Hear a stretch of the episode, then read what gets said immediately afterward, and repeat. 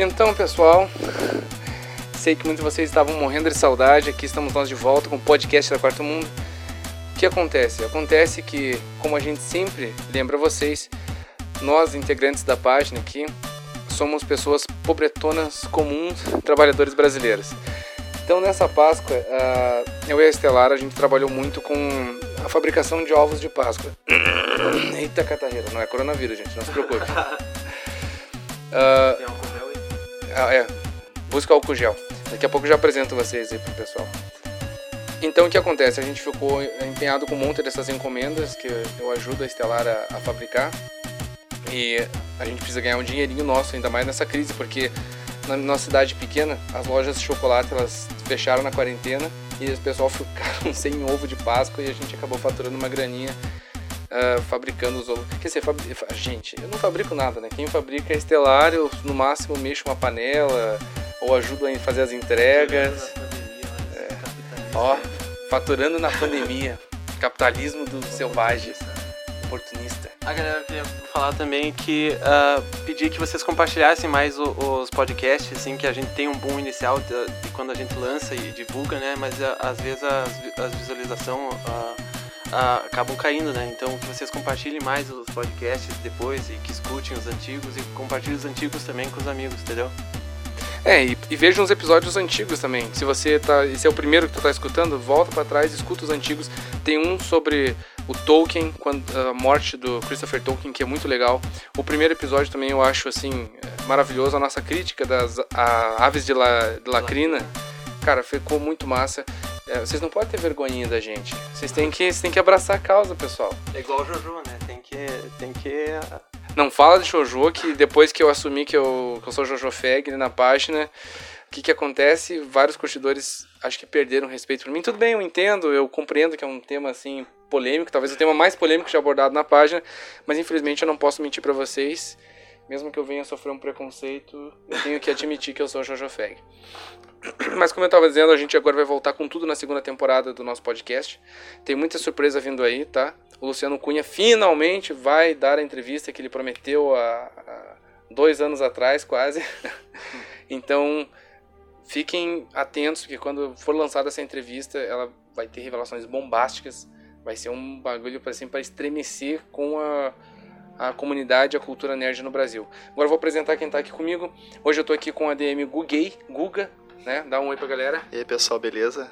Uh, se quiserem também contribuir com, com o podcast, vai ficar aqui à disposição a conta bancária. Se quiser doar com 10, 20, 30 reais, a gente faz brincadeira, não. já, já, já tá querendo extorquir o pessoal aí. Tinha que ser, né? Um vende ovo na pandemia, o outro já chega pedindo esmola de cara. E tô aqui também com o meu irmão, o Noturno. Vocês já conhecem ele da página aí. Faz a apresentação aí. Aqui o Noturno e a Marina, eu queria dizer que, segundo projeções, uh, entre uma pessoa e um milhão de pessoas vão ouvir esse podcast. Magnífico. Muito bom. Genial. Muito bom. Eu vou na Roda Viva falar isso aí. Além disso, nós estamos aqui com a Estelar, mas ela tá na dela ali. Se ela tiver vontade de falar alguma coisa, ela vem aqui e tá diz e tal. Tá podando, ela tá bolando. Ela tá ocupada. Tá preparando a braba ali. Ela tá, ela tá preparando pra lançar a braba. Vai lançar? Vai ser que não um, um golpe carregado, assim, especial, sabe? Assim, o Rasengan do Naruto quando ele era criança. Ela tá com os clones, assim, tipo, tipo, tipo, tipo preparando para lançar. Mas enfim, gente, o tema de hoje, sem mais delongas, é Coronavírus China, filha da puta, tá? Não se preocupe que aqui é o podcast da Quarto Mundo, a gente pode falar esse tipo de coisa. Aqui não tem luva de pelica, aqui nós somos conspiracionistas, nós somos conspiracionistas. Esquizofrênico, né? né? Nós somos esquizofrênicos, é, aqui é chapéu de alumínio. que a, é radical. Porque, porque a gente é louco, porque assim, tudo que eu vou citar aqui de informação é tudo fonte não confirmada de veículos pequenos que eu tirei do Forchan. Ah, não, tá? não é o G1, cara. Não, não é ah, o G1. Não. Infelizmente, ah. não tem fonte do G1. Não tem credibilidade não é nenhuma. É, e as fontes que eu vou citar aqui não tem credibilidade nenhuma, porque eu peguei tudo, porque eu sou um gordão, solitário, entendeu? E sem amigos, sem amigos inclusive eu sou ventríloco, essas vozes todas sou eu que faço, todos os ADMs da Quarto Mundo. Até estelar sou eu que faço, porque eu sou ventríloco. Até quando eles falam ao mesmo tempo que eu, quem tá rindo aqui do lado, aqui, ó, é porque eu sou ventríloco e eu só, vejo, só pego teoria do Forchan para vocês. Mas então nós vamos começar agora com uh, entrar numa parte mais séria do assunto, que é uma introdução, onde eu vou passar para vocês algumas informações que foram veiculadas em, em, portais de notícia do Brasil, portais mainstream, portais pop, R7, G1 e tal, uh, uh, na Isto É, no portal da BBC Brasil, tá? Uh, não estou querendo dar validade para a grande mídia, estou querendo demonstrar para vocês que até mesmo a grande mídia divulgou isso aqui e que não é teoria da conspiração, não é coisa do Forchan, tá? É, é tudo coisa que serve para provar que a China é filha da puta e que esse vírus foi feito em um laboratório lançado para fuder com nós de propósito, né? Mas tudo bem. A primeira coisa que eu quero chamar a atenção uh, de vocês aqui é uma matéria do R7, tá? Esses links eu vou disponibilizar para vocês amanhã, uh, quando o podcast estiver no ar. Junto com o podcast, na seção de comentários vai estar o link das matérias, tá? É uma matéria do R7 que tem um título que se chama o seguinte: Cientistas chineses previram há um ano nova epidemia de coronavírus, tá? E o que, que a matéria diz? Eu não vou ler toda ela para não ficar chato para vocês, né? Eu já li antes. Eu vou fazer um resumo, tá? Alguns cientistas chineses que trabalham no Instituto de Virologia de Wuhan, ela, a Universidade e Academia Chinesa de Ciências, publicaram um artigo. Esse artigo foi publicado no dia 2 de março de 2019, tá? E esse artigo ele previa o surgimento de um surto de coronavírus na China, tá? É, é, assim, só por curiosidade, cara, esse instituto de pesquisa que esses cientistas fazem parte fica na cidade de Wuhan, que é, ou seja, o local onde houve o epicentro da, da doença, lá que começou, nessa tal cidade de Wuhan. E o que, que acontece? Uh, se vocês quiserem pesquisar mais a fundo, tá? Uh, o título se chamava Coronavírus de Morcego na China. Era o nome desse, desse artigo publicado pelos cientistas e ele foi veiculado na revista científica Viruses, né? Que se escreve viruses, para quem quiser, quem não tiver dificuldade um pouco no inglês, pode botar lá V I R U SES, Viruses, né? Viruses, que é sobre vírus, é uma, uma revista científica de abrangência internacional. E eles citaram que já, tinha, já tinham existido duas epidemias anteriores provocadas por coronavírus naquele país, né?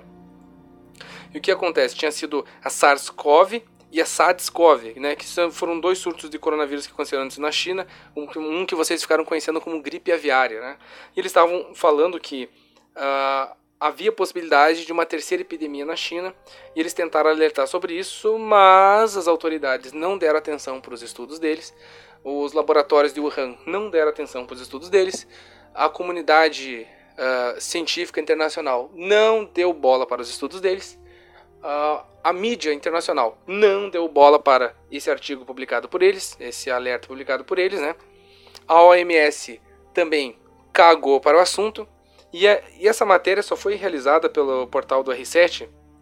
Né? Por quê? Porque depois que o surto explodiu, depois que a merda toda veio à tona, aí o pessoal chegou e fez a matéria uh, explicando sobre isso, já em 2020, né? Acho que em fevereiro de 2020 eles lançaram essa matéria exatamente aqui, ó, 2 de fevereiro de 2020, que aí a merda já estava feita. Mas a coisa não para por aí, não para por aí. Eu vou ler para vocês agora uh, uma notícia do portal BBC News Brasil, tá? Ah, mas a BBC ela é esquerdista, tá? Eu só tô querendo demonstrar para vocês que até mesmo a grande mídia, até mesmo a mídia lixo, divulgou isso. São, eh, são fatos inegáveis e que estão sendo omitidos do debate público, né? Se você vai no debate público, parece que falar tudo isso aqui é crime e as autoridades políticas do Brasil e a, as autoridades políticas internacionais, da ONU e da OMS, parece que não estão levando isso em consideração e todo mundo está procurando culpar o Bolsonaro, o Trump, a puta que pariu e não fala a respeito dos verdadeiros culpados, tá? Ó, o título da matéria da BBC é o seguinte: Coronavírus.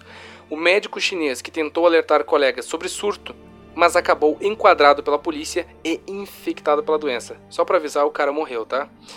Então quem que era esse cara? Esse cara chamava-se Li Wenliang. Ele era oftalmologista do Hospital Central de Wuhan. Isso, a mesma Wuhan onde surgiu a epidemia, a mesma Wuhan onde fica o laboratório dos cientistas que tentaram alertar a comunidade científica internacional a respeito do risco de uma nova epidemia.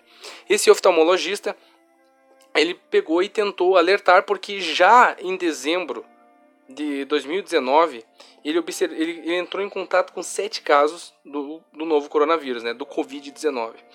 Então, quando ele observou que esses casos estavam acontecendo, ele deduziu que essas pessoas elas faziam parte daquele pequeno grupo de pessoas que têm os sintomas e que passam mal pela doença. Mas ele deduziu que havia muito mais pessoas infectadas.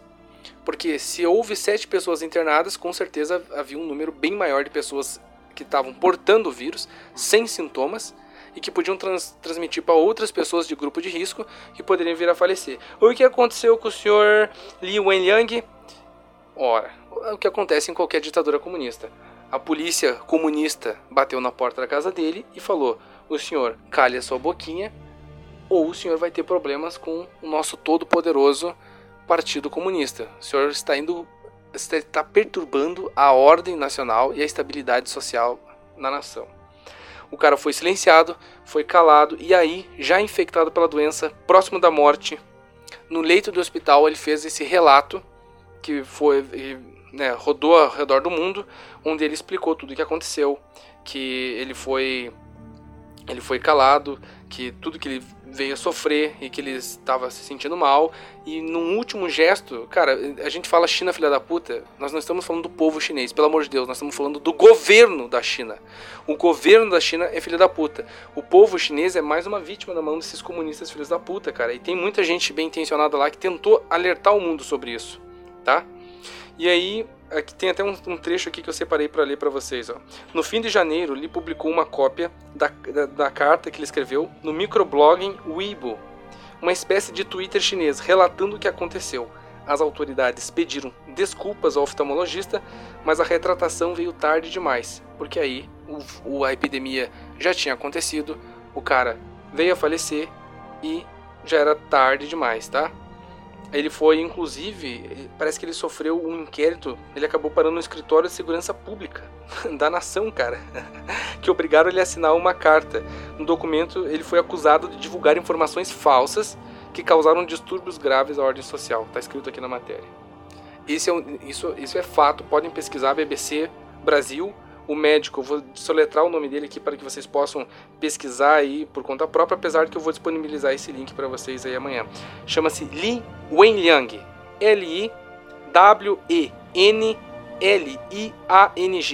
Li Wenliang, oftalmologista do Hospital Central de Wuhan. Ele, foi, ele passou por todos esses perrengues aí, a matéria ela é bem mais comprida, mas eu mais uma vez não vou ler, até para que a gente consiga tocar o assunto. Eu dei o resumo do que aconteceu aqui. A outra matéria, essa é mais recente. Essa aqui eu encontrei na Isto É, tá? E o que, que ela fala? Ela tá só fazendo um relato, ela está reproduzindo a declaração de um cientista vencedor do prêmio Nobel. E não, não é o Átila Tamarindo, tá? o título se chama Novo coronavírus foi fabricado acidentalmente em laboratório chinês, diz descobridor do HIV. O cara ele é prêmio Nobel porque ele foi o cara que, que ele. Como é que eu posso explicar? Ele, ele descobriu, ele, ele desvendou a sequência genética do, do HIV. Né? Acho que essa é uma forma bem simplificada, bem reducionista de explicar o que ele fez, porque o trabalho é muito mais complexo isso, mas ele é conhecido como descobridor do HIV, tá? Eu não vou ler a matéria toda aqui, porque senão vai ficar de novo maçante e tal e a gente tem que partir logo para a parte dos nossos comentários políticos a respeito de todo o ocorrido, mas eu vou ler a declaração dele aqui, tá? Uh, o nome dele é Luc Montagnier, né? Se escreve L-U-C-M-O-N-T-A-G-N-I-E-R. Luc Montagnier, Prêmio Nobel de Medicina de 2008, tá? Ele é um cientista francês. Aí o que, que ele falou? Ó, abre aspas. O laboratório de alta segurança da cidade de Wuhan é especializado nesse tipo de vírus, o coronavírus. Ah, opa, aqui eu estava lendo aqui no PC, deu uma atualizada aqui numa notícia e ela saiu do, ela saiu aqui do meu, do meu campo de visão só um instantinho. Tá, vou recapitulando. Abre aspas. O que que o, o médico ganhador do prêmio Nobel, Luc Montagnier, o que, que foi que ele falou? Abre aspas aí, ó. O laboratório de alta segurança da cidade de Wuhan é especializado nesse tipo de vírus. O coronavírus, desde o começo dos anos 2000. Eles têm expertise com isso. Isso me fez olhar de perto a sequência de RNA do vírus. Fiz essa análise, assim como o matemático Jean-Claude Pérez, especialista em biomatemática. Aí está escrito aqui que ao analisar os detalhes da sequência, um grupo de pesquisadores indianos publicou uma pesquisa com a gene completo desse coronavírus, que demonstrava que ele incluía sequências de outros vírus. Ou seja, ele incluía sequência de outros vírus com os quais ele não tinha como entrar em contato, como por exemplo o HIV. Tá? E qual é o perigo disso? Uh, o que, que isso demonstra? Que provavelmente ele foi fabricado. Tá? Aí o Luke Montagnier ele continua uh, falando ali, né? Isso foi uma surpresa para mim pois era exatamente o HIV, ou seja, aquela sequência de RNA que ele uh, analisou era exatamente como a do HIV. E ele, o cara ele pegou e negou que isso aí pudesse ser algum tipo de mutação que passou por algum paciente com AIDS, tá? Ele afirma que o processo uh, de mutação não ocorreria dessa forma dentro do organismo humano, mas apenas em laboratório. Ele afirma que, que isso só haveria como acontecer dentro do laboratório, tá? Vocês podem pesquisar na Stoic, essa matéria está lá disponível para todo mundo que quiser ler. Aí ele continua com suas declarações. Ó. Ele falou o seguinte: o próprio Luc Montagnier, prêmio Nobel em Medicina, descobridor da HIV, ele falou o seguinte: abre aspas. A história de que o vírus veio de um mercado de peixes é uma lenda, tá? O que acontece é que o cara ele especulou que os chineses estavam desenvolvendo uma vacina contra a AIDS, foi isso que o Montagnier estava dizendo, e que eles usaram coronavírus para isso. E o coronavírus, né, porque vocês sabem muito bem que o coronavírus é o causador da Covid-19, da gripe da Covid-19. Teria então sido desenvolvido por acidente e se espalhou, né? Ele acha que foi por acidente, né? Está é, no direito de liberdade de expressão dele, mas o que, que ele diz? Que o vírus precisava ser fabricado em um laboratório. Esse vírus não tem como ter surgido naturalmente por ter uh, na sua sequência elementos de outros vírus extremamente complexos como o do HIV ele fez essa declaração para uma rádio francesa chamada Fréquence Médicale. Né? Eu não sei falar francês muito bem, mas uh, na matéria que eu vou deixar o link vocês vão poder averiguar isso por vocês mesmos. Né? E aí o que, que acontece? Ele pegou e fez mais uma declaração final que diz o seguinte: ó, ele falou, abre aspas, os iranianos reconheceram que derrubaram um avião por engano. Os chineses também deveriam reconhecer o erro pelo bem da ciência quem tá falando isso é um verdadeiro cientista, tá? Não é cientista de youtuber, tá? Não é cientista blogueirinho, famosinho, que faz programas sobre cultura pop, super-heróis na internet. O cara, ele é simplesmente ganhador do prêmio Nobel de Medicina em 2008 e conhecido como descobridor do HIV, tá? Luc Montagnier, pesquisem, tá? E o que, que ele, o que, que ele quis dizer com isso? Uh, que esse vírus ele teria sido uh, produzido num local chamado Wuhan Institute of Virology, WIV, né, que é um centro que, que realiza pesquisas com vírus na cidade de Wuhan. Esse centro que faz pesquisas, que faz experiências com vírus, fica na cidade de Wuhan, que foi a cidade onde o surto começou. É muita coincidência. Não, não é nem teoria da conspiração, porque é uma coisa óbvia, é uma trilha de fatos que vão levando uns aos outros e ligando isso ao governo chinês. É claro que ele falou aqui na declaração dele de que o vírus surgiu por acidente, foi o que ele falou. Mas na nossa visão aqui da, da Quarto Mundo, uh, o vírus foi produzido propositalmente para ser usado como arma biológica. Nós vamos falar um pouco a respeito dessa parte que é mais, abre aspas aí, botem várias aspas, conspiracionista, e depois nós vamos também comentar sobre como isso aí vem afetando o Brasil. Nós vamos falar do, do Átila Tamarindo, vamos falar da gadice das pessoas, vamos falar da quarentena, nós vamos falar de tudo isso e nós vamos falar também da Itália e de todos esses países onde houveram mortes, e em todos esses lugares, todos esses lugares existem questões bem problemáticas para serem tratadas a respeito. Por exemplo, não sei se vocês sabiam, mas a Itália realizou uma campanha pública, tá? Uh, logo no início da pandemia, que incentivava os seus cidadãos a fazer o quê? Abraçar chineses. Tudo para combater o racismo e a xenofobia.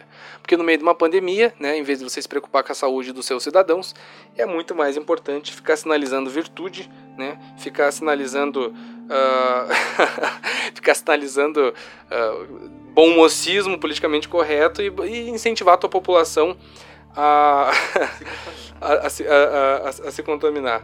Sim, olha, olha a ideia dos caras, né? Realmente causaram mortes com isso, né? Sim. Pois é, e foi bem naquela região de Milão que essa campanha foi mais forte. Ela foi realizada lá. Né? Eu vou até procurar o link, mas eu não sei que o Google esconde. É do. Acho que é do Senso em Comum, se não me engano.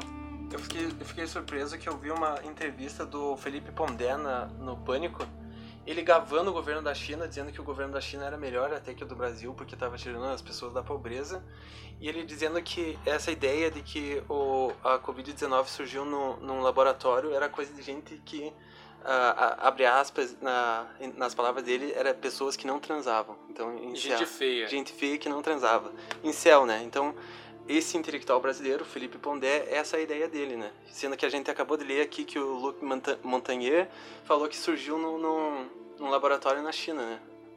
É, segundo Luc Montagnier, a complexidade do vírus e o fato dele carregar elementos de outros vírus demonstra que ele não poderia ter surgido naturalmente, mas apenas ter sido fabricado em um laboratório. O cara é uma autoridade que está muito acima de Felipe Pondé, né, que é só um comentarista político, sociológico, e muito acima, ele tem muito mais autoridade do que Attila Tamarindo, que, cara, foda-se se ele é formado. A real é que ele é um youtuber e ele ganha, é, a maior parte do trabalho dele, é, da, da visibilidade do público dele, vem da internet de videozinhos sobre calculando como que o herói do MCU ia entrar pelo cu do Thanos e essas coisas. Ele foi no Roda Viva. Ah, cientista por cientista, o Pirula também é cientista, né?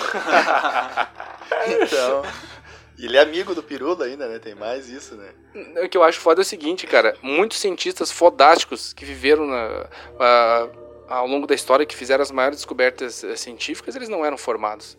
Pega, tipo, o Gregor Mendel, o padre alemão lá, que é o pai da genética, que fez o experimento das ervilhazinhas lá. O cara não era, não era formado, ele era religioso, ele era um padre, teve acesso, claro, a uma boa educação, mas não era formado.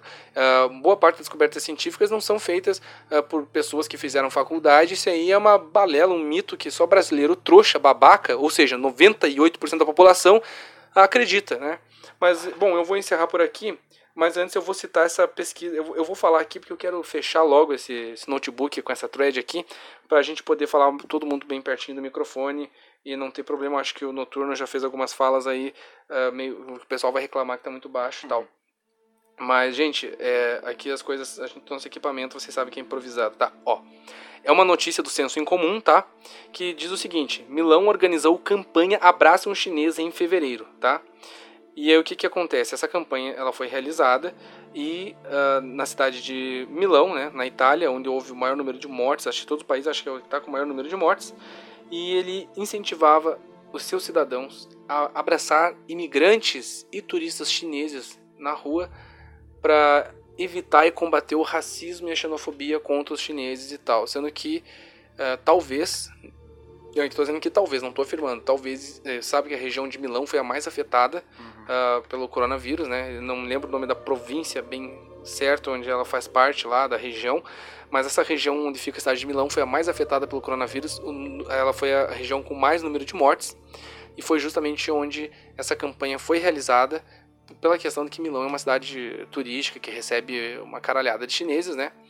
E Uh, isso pode ter muito uh, a ver, tipo, esse politicamente correto que a gente combate aqui na página. Vocês falam, ah, pra que combater? Gente, nós estamos começando a ver o politicamente correto e a sinalização de virtude dos progressistas matando pessoas, tá? O bagulho já está começando a matar milhares de pessoas. Milhares de pessoas morreram na Itália por causa de uma campanha politicamente correta, progressista, bundinha, sinalizadora de virtude que o governo promoveu e apoiou e que youtubers e celebridades e artistinhas abraçaram. Então milhares de pessoas morreram por causa disso. Esse é o nível que a gente está chegando e essas são as pessoas que estão nos acusando de sermos os culpados pelas mortes aqui no Brasil, porque às vezes uh, eu acho que a quarentena deveria ser opcional. Quem quer se isolar, só a favor, se isole, faz o que quiser, cara, vai pro meio do mato. Isso também penso assim que quem quer trabalhar, cara, que vá trabalhar, cada pessoa que assuma os riscos de suas próprias ações. Só que uh, a comunidade política, uh, a mídia internacional, a ONU não tem moral nenhuma para criticar as pessoas que preferem se expor e arriscam se expor pela questão econômica, quando eles mesmos apoiam uma série de medidas politicamente corretas e, uh, que ajudaram a potencializar o número de mortes na Itália, e quando eles mesmos deixam de investigar e punir a China pela criação, mesmo que seja acidental, desse vírus. Enfim, nós vamos passar para os comentários políticos agora, que eu já passei toda essa parte aí para vocês. né? Eu vou amanhã, quando o podcast estiver no ar, eu vou disponibilizar para vocês o link dessas quatro matérias que eu usei aqui como referência, mas elas têm em qualquer portal de notícia, vocês podem pesquisar por elas e vocês vão encontrar, porque não é teoria da conspiração do Forchan, são notícias que foram altamente veiculadas e que apareceram até em grandes veículos da mídia, mesmo da mídia mais porca e suja, mas são informações que estão sendo omitidas do debate público, porque o debate público está sendo moldado no sentido de que as mortes que estão ocorrendo nos países, tá? A China é totalmente deixada de lado, como o viadão do Felipe Pondé falou, porque esse cara, um velho naquela idade de falar de transar, ele não transa com o pau, cara, esse cara transa com a bunda. É óbvio que um cara desse transa com a bunda.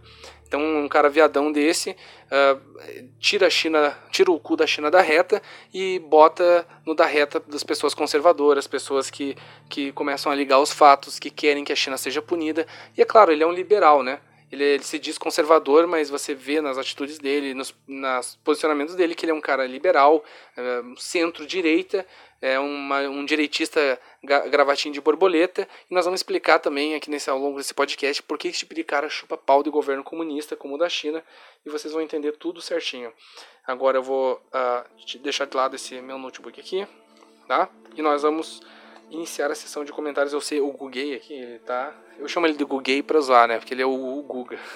o ADM Guga tá louco pra fazer um comentário. Ele tá igual o, o Bruno, do Bruno Marrone naquela live lá sobre o, do, da arrecadação de doação. O que, que você quer dizer, Gugay? Não, que até a própria OMS, né? Ela tá omitindo a favor do governo chinês, né, cara? Nas informações.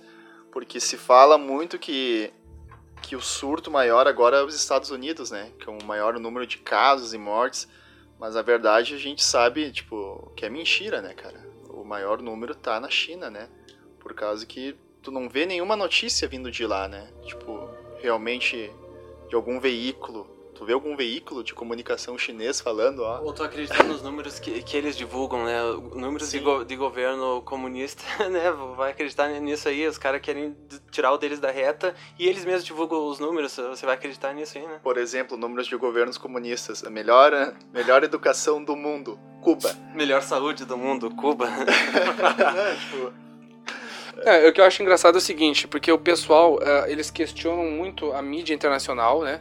E uh, os jornalistas uh, brasileiros, questionam os especialistas, porque tem especialistas que estão do lado, do, digamos assim, da direita, do lado do Bolsonaro, tem médicos, e até o próprio Luc Montagnier, que é ganhador do prêmio Nobel, esse cara, a partir do momento, ele é um cara, ele, ele, ele sim tem autoridade científica para falar sobre o assunto, tá? Ele analisou o vírus, diferente do Attila Tamarindo, que não analisou bosta nenhuma, mas o pessoal vai assim, ignorar, cagar as, fodasticamente para essas informações. Uh, eles vão dizer que não tem crédito e tal, mas eles acreditam no que a ditadura comunista da China, que cala, calou os blogueiros, calou o médico que tentou alertar, um, um governo que abertamente uh, pratica opressão, censura e tortura contra os seus cidadãos, eles acham que esses caras estão sendo honestos e passando as informações corretas.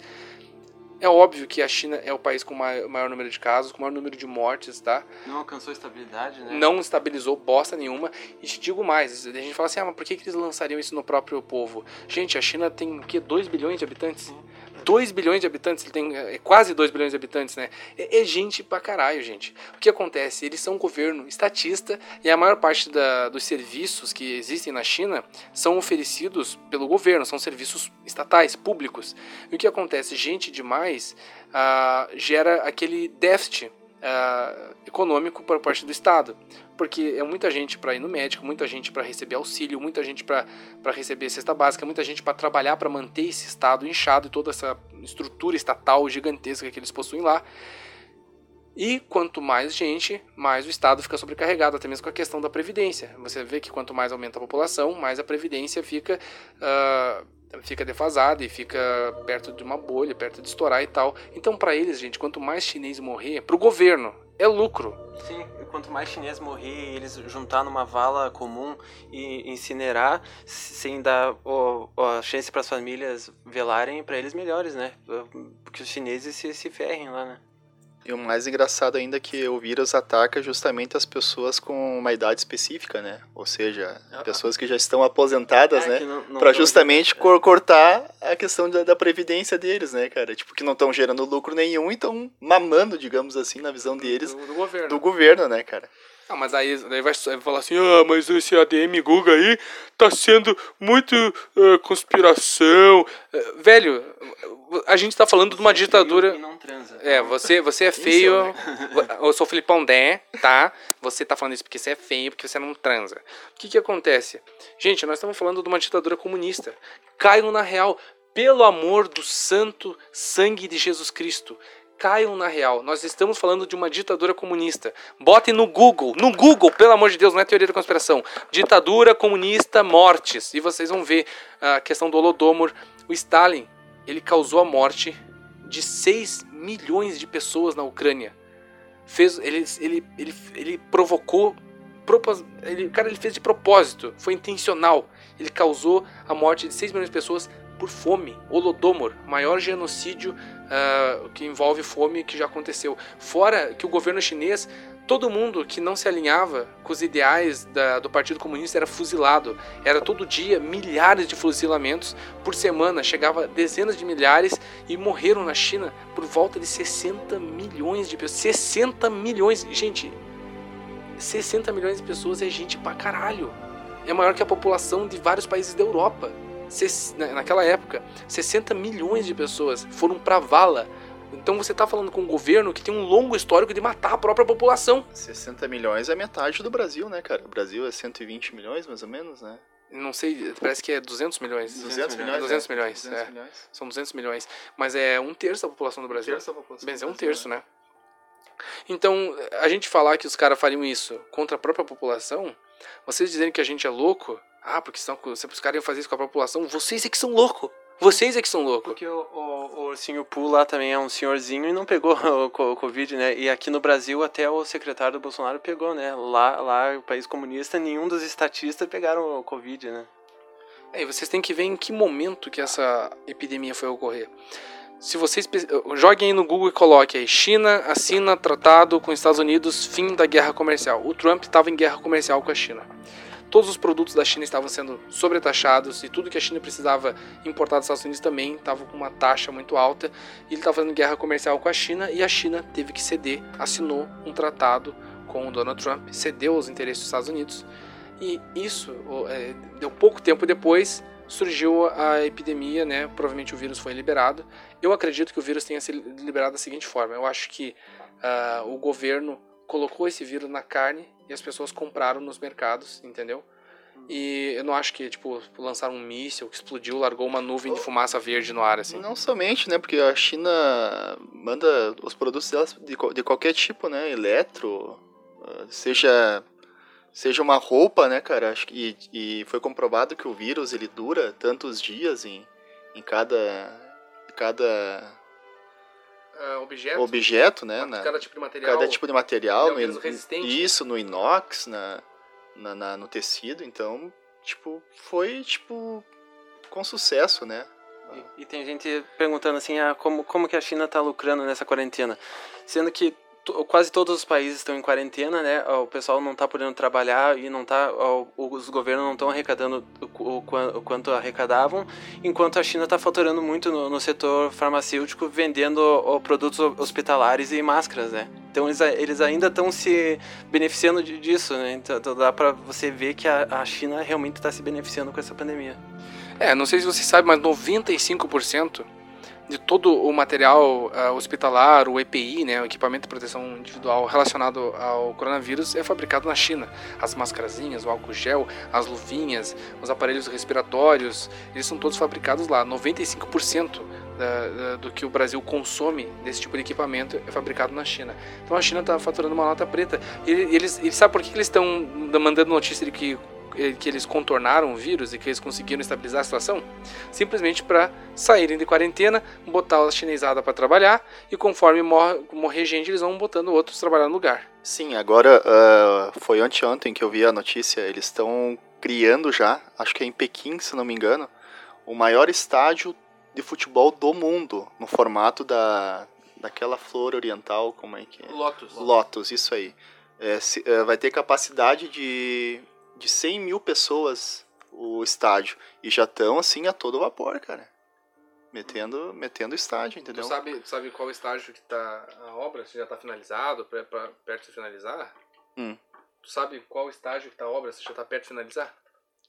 Não, não, não. Foi, foi agora? Foi agora. Ah, tá, foi anunciado? Foi anunciado agora, recentemente. Ah, bom, pensei que... No meio, no meio da pandemia, os Isso, caras estão anunciando a construção do estádio. né? Isso, isso. Agora já foi... Aí eu vi gente, assim, aplaudindo a China, assim, ah, co- construíram hospitais de campanha em 10 dias, né? Mas também com trabalho escravo de chinês, né? Você acha que os caras, é, é, igual no Dragon Ball, a, a corporação cápsula, que eles jogaram uma cápsula e pum, um, um hospital, né? É, é, os chineses trabalharam 10 dias incansáveis para subir um, um, um, um hospital, né? É, se, se você é um governo comunista que pratica o capitalismo de Estado, você pega a tua população, de crianças ali, tu bota ah, crianças e adolescentes para trabalhar, sem direitos trabalhistas, ah, trabalhando 16 horas por dia, você constrói... Qualquer coisa no co- você cons- formato de Lotus, tu constrói em um mês, né? Cara, você, você constrói qualquer coisa em 10 dias. Com, porque pode ver que tem. Lembra que uma vez no início da internet, nos primórdios da internet, os primeiros vídeos que vinham da China era de prédios sendo construídos em tempo recorde. Eles filmavam, eles construíam um prédio em cerca de 10 a 15 dias. Por quê? Trabalho escravo, mão de obra escrava. A China escraviza os seus cidadãos e bota eles para trabalhar para grandes companhias ocidentais capitalistas, como a Sony, a- que é oriental, né? Mas eh, hoje em dia a Sony, cara, a parte mais expressiva da Sony tá na Califórnia, são a, a Sony americana. Artigos esportivos, né, cara? Tipo Nike, Adidas, Puma, qualquer coisa, tá, camisetinha de, de clube, qualquer artigo esportivo é tudo feito de lá, né, cara? Sim, eu- até uns 5 anos atrás, o- os chineses eles construíam PlayStation 3, PlayStation 4 e não podiam nem comprar, porque era considerado jogo de azar lá. Eles não podiam nem- Eles construíram a droga do videogame e não podiam jogar. É, por exemplo, vocês que que estão falando que nem o Felipe Pondé que o governo da China é uma maravilha, uma delícia, e olha que ele é um cara que vive falando sobre Porque liberdades. os caras vão, vão lá, vão lá em Beijing, an- andam em- em- no- nos melhores lugares, co- comem as comidinhas limpas, né? Vai lá na favela lá, que é cheio de favela também, ninguém mostra isso, esse lado da China, que é cheio de favela, onde as pessoas co- comem ah, o cachorro, onde a, a rua é suja, que as, as pessoas gospem no, no chão e tem, e tem rato e tem peste negra surgindo lá, que eu vi umas notícias na internet né, nesse sentido. É, o que acontece assim, tem um monte de celebridades, artistas que é, o- é é que eles chamam de tour cubano, sabe? Que eles fazem um tour pela por Cuba e aí tipo é uma região de Cuba que é como se fosse um videogame, cara, porque até os cidadãos que moram nessa região de Cuba, eles são NPCs. tipo, a, a mulher ela tá tipo varrendo a, cal- a calçada da casa, mas na verdade ela é tipo uma uma funcionária do governo, ela é- ela ganha pra viver nessa zona foda de Cuba, que não é pobre, que não é suja, que não é uma merda.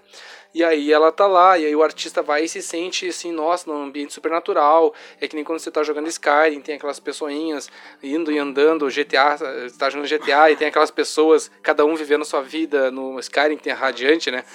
Os NPCs estão lá. Essas pessoas são todas NPCs pagas pelo governo de Cuba para que os artistas se sentirem assim que eles estão que Cuba é aquilo lá. Se você sai da, dessa zona do tour cubano, que é para os turistas ricos, você vê que Cuba é uma merda. E China é igual, cara. Quando fala em China, o pessoal eles imaginam assim que eles têm umas cidades tecnológicas igual do Japão, assim, de, da Coreia do Sul, sabe? Uns prédios fodásticos e do nada você quando veja entra assim num cenário do Kung Fu Panda, assim, montanhas cheias de névoa, sabe a abertura do Dragon Ball? Aquelas montanhas, aquela névoa, sai um dragão chinês voando com, sabe, daí lá em cima um templo, uns mestres Shaolin treinando Kung Fu, assim, sabe, desenvolvendo o Ki.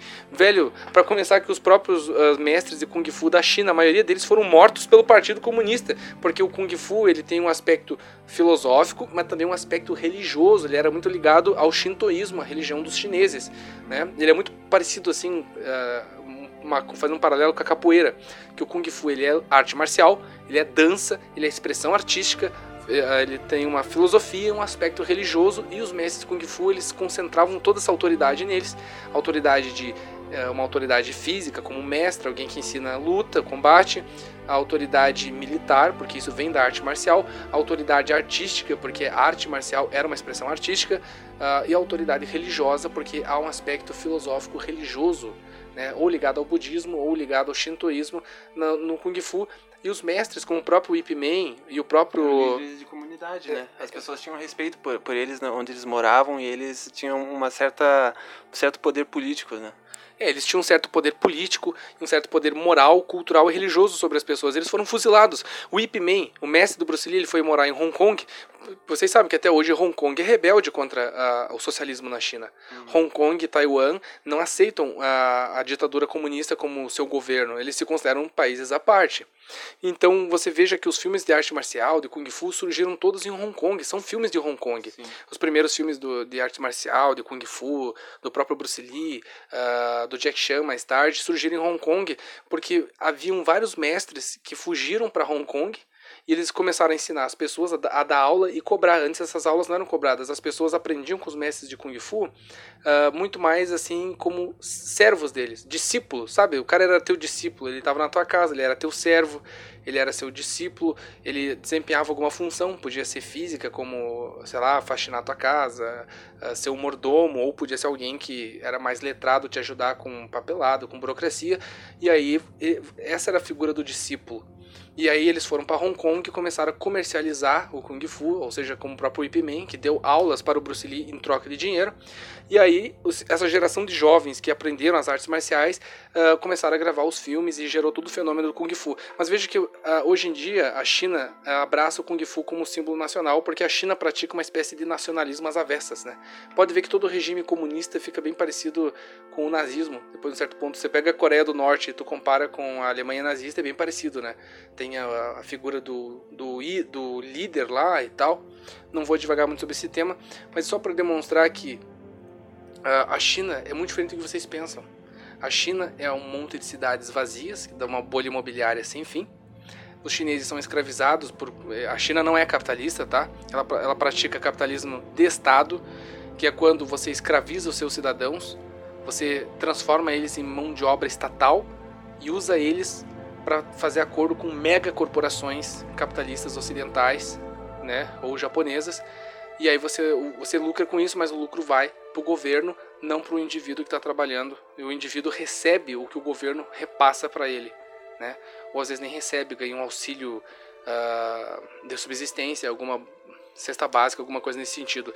Então a China ela é composta dessas cidades de bolhas imobiliárias, tem uma região ali que é feita para os riquinhos visitar, e o resto é favela, favela, favela, favela e deserto. É, é um local triste de, de, se viver, é um país extremamente pobre e que vive na, atrás daquela ilusão do comunismo, porque eles controlam a mídia e eles passam para a comunidade internacional as informações que eles querem, que são convenientes para o governo.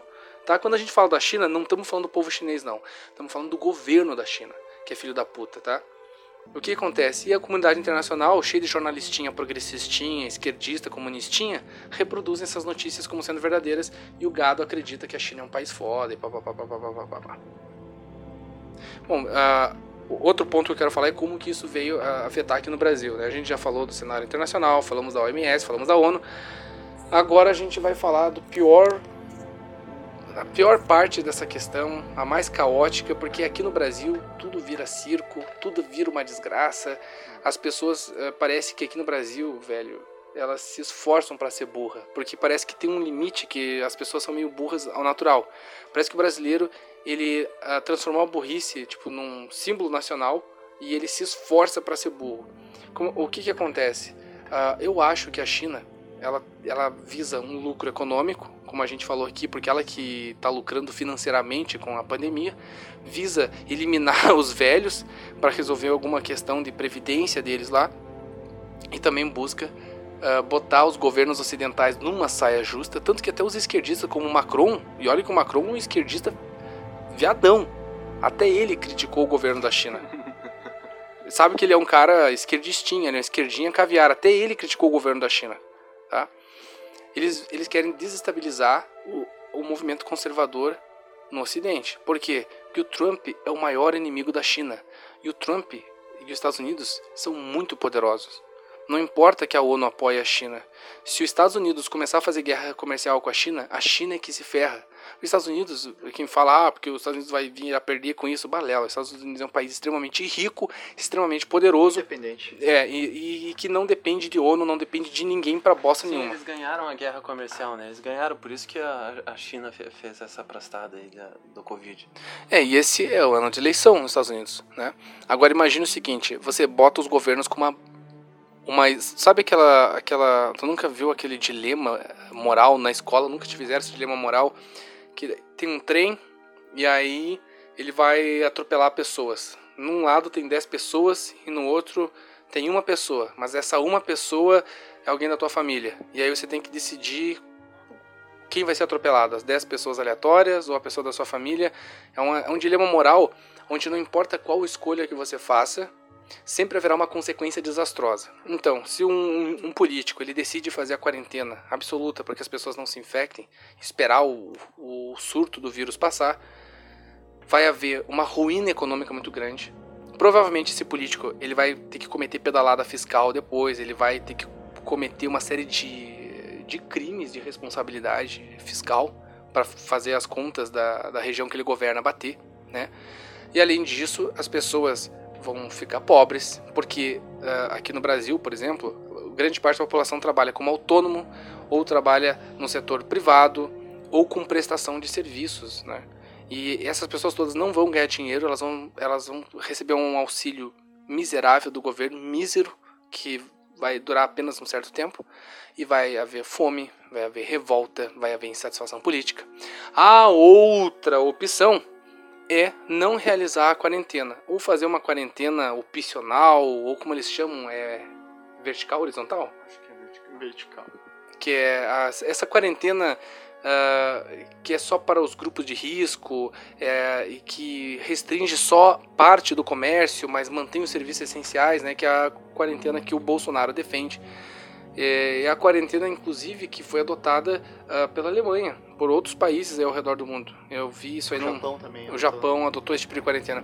O que, que acontece? Se você adota uma quarentena mais branda ou até não adota quarentena nenhuma, o vírus se espalha, uma série de pessoas morrem e aí você, apesar de não ter um desastre econômico total, porque vai ter algum impacto econômico, vai existir em qualquer dos cenários, você acaba sendo tipo o vilão que causou a morte das pessoas. E isso uh, é, é, muito ruim para esse momento onde alguns líderes de direita se elegeram. Alguns poucos líderes de direita se elegeram porque essa bomba vai cair na mão deles. E politicamente isso é muito interessante para a China, porque a China ela, ela pensa como todo comunista de forma internacional, né? A, a, diferença do nazismo para o comunismo é que o nazismo ele é o nacional socialismo, é o socialismo nacionalista, né? enquanto que o comunismo é um socialismo internacionalista. Então eles pensam de forma globalista, tá? Não confundo com globalização. Estou falando de, de globalismo é diferente de globalização. A globalização é um processo econômico tecnológico que faz com que o mundo passe a ficar interligado, enquanto que o globalismo é um projeto político que visa criar um, um, um governo mundial central que dite regras para todas as nações e acaba com a soberania nacional dos países e comece a ditar suas regras laicas, progressistas, comunistas, ONU, né, tipo a ONU, tá? a OMS, a OMS, esses tipo de órgãos, tá? Sabe, uma, uma coisa também foi esse negócio da quarentena completa. É só você ver quem é que tá defendendo. Eu vi um, um vídeo no, no Facebook de vários atores da Globo e no final tinha o, o, Luciano Huck dizendo assim: ah, fica em casa, não vai trabalhar. Mas também o Luciano Huck tem uma, uma mansão lá de, de trocentos milhões de, de, reais, né? E a, a mansão dele é maior que o meu bairro inteiro. Que ele pode, precisa pegar um carrinho pra, pra ir no campo de golfe dele. E também você vê que o Luciano Huck, eu vi ele fazendo uma entrevista com a Atila e a Marino também sobre toda essa questão aí. Então você vê, o Luciano Huck, é, ele, é, ele é apoiador de quem? Do Dória. Ele tá mais fechado com o PSDB. É só você ver quem é que tá defendendo essa quarentena completa e você vai, você vai ligar os pontos de, de, de como eles politizaram e se transformaram em moeda política. Até ontem é engraçado que ninguém conhecia quem que era o Mandetta, né, cara? Daí, tipo. Ah, foi, tipo, só falta os pedidos Mandetta presidente, né, cara? O cara, o cara ele, ele é pediatra e, se eu não me engano, outra especialização dele. Ele é pediatra. Bom, enfim, ele é e ortopedista, e ortopedista. Ele nem, Nem é virologista. nem é virologista, Nem exemplo. epidemiologista. E ninguém na equipe dele, que tu sabe que tem, ele é um, ele é um ministro, ele tem a equipe técnica Sim. Hum. que auxilia ele, né? E nenhum era especialista em, em vírus, né? Que nem Em virologia e virologia, epidemiologia. isso. É, claro, porque o Então- que importa pra eles é o discurso político que o Mandetta tá fazendo. É o discurso político. uh, É, foi só o Bolsonaro demitir ele que ele virou o queridinho da esquerda, né? Que tem vídeo de gente querendo abraçar ele. Não, Inclusive é, contra o, o próprio que o próprio Mandetta dizia que não era pra ter contato fí- físico e coisa e tal, né? Tinha um vídeo de, de gente abraçando ele. E bem como você colocou agora no turno, a questão ali é só ver quem que apoia ele, né? Foi só ele for demiti foi, foi demitido, né? Manuela Dávila, ah, Boulos, toda essa galera assim da, da Lacrosfera. lacrosfera da esquerda aí, tipo, endeusando. Só faltaram pedir assim, nossa, Mandetta e Lula, uma chapa seria o sucesso, né? É, isso que é o foda. Agora, uma- um ponto que eu quero discutir é o seguinte. A gente vai chegar nesse ponto agora que vai sair faísca e quem estiver escutando esse podcast, se for esquerdista, vai ficar com essa bochechinhas rosada. É a hora de fazer para, para, para, para. Depois dos comerciais, né? Né, agora viria um monte de, de comercial e tal, porque seria o momento perfeito pro break. Né? Vai ser a propaganda do Alinho vai ser, Guaraná. vai ser de chocar mesmo. É, o seguinte. ah, eu vou falar do Átila Tamarindo, o novo deus da esquerda, né? O novo deus ídolo master. Gente, vocês viram que a gente abriu esse programa, esse episódio desse podcast falando sobre o Luc Montagnier, né? Que é ah, um médico que ganhou o prêmio Nobel de Medicina, conhecido como descobridor do HIV.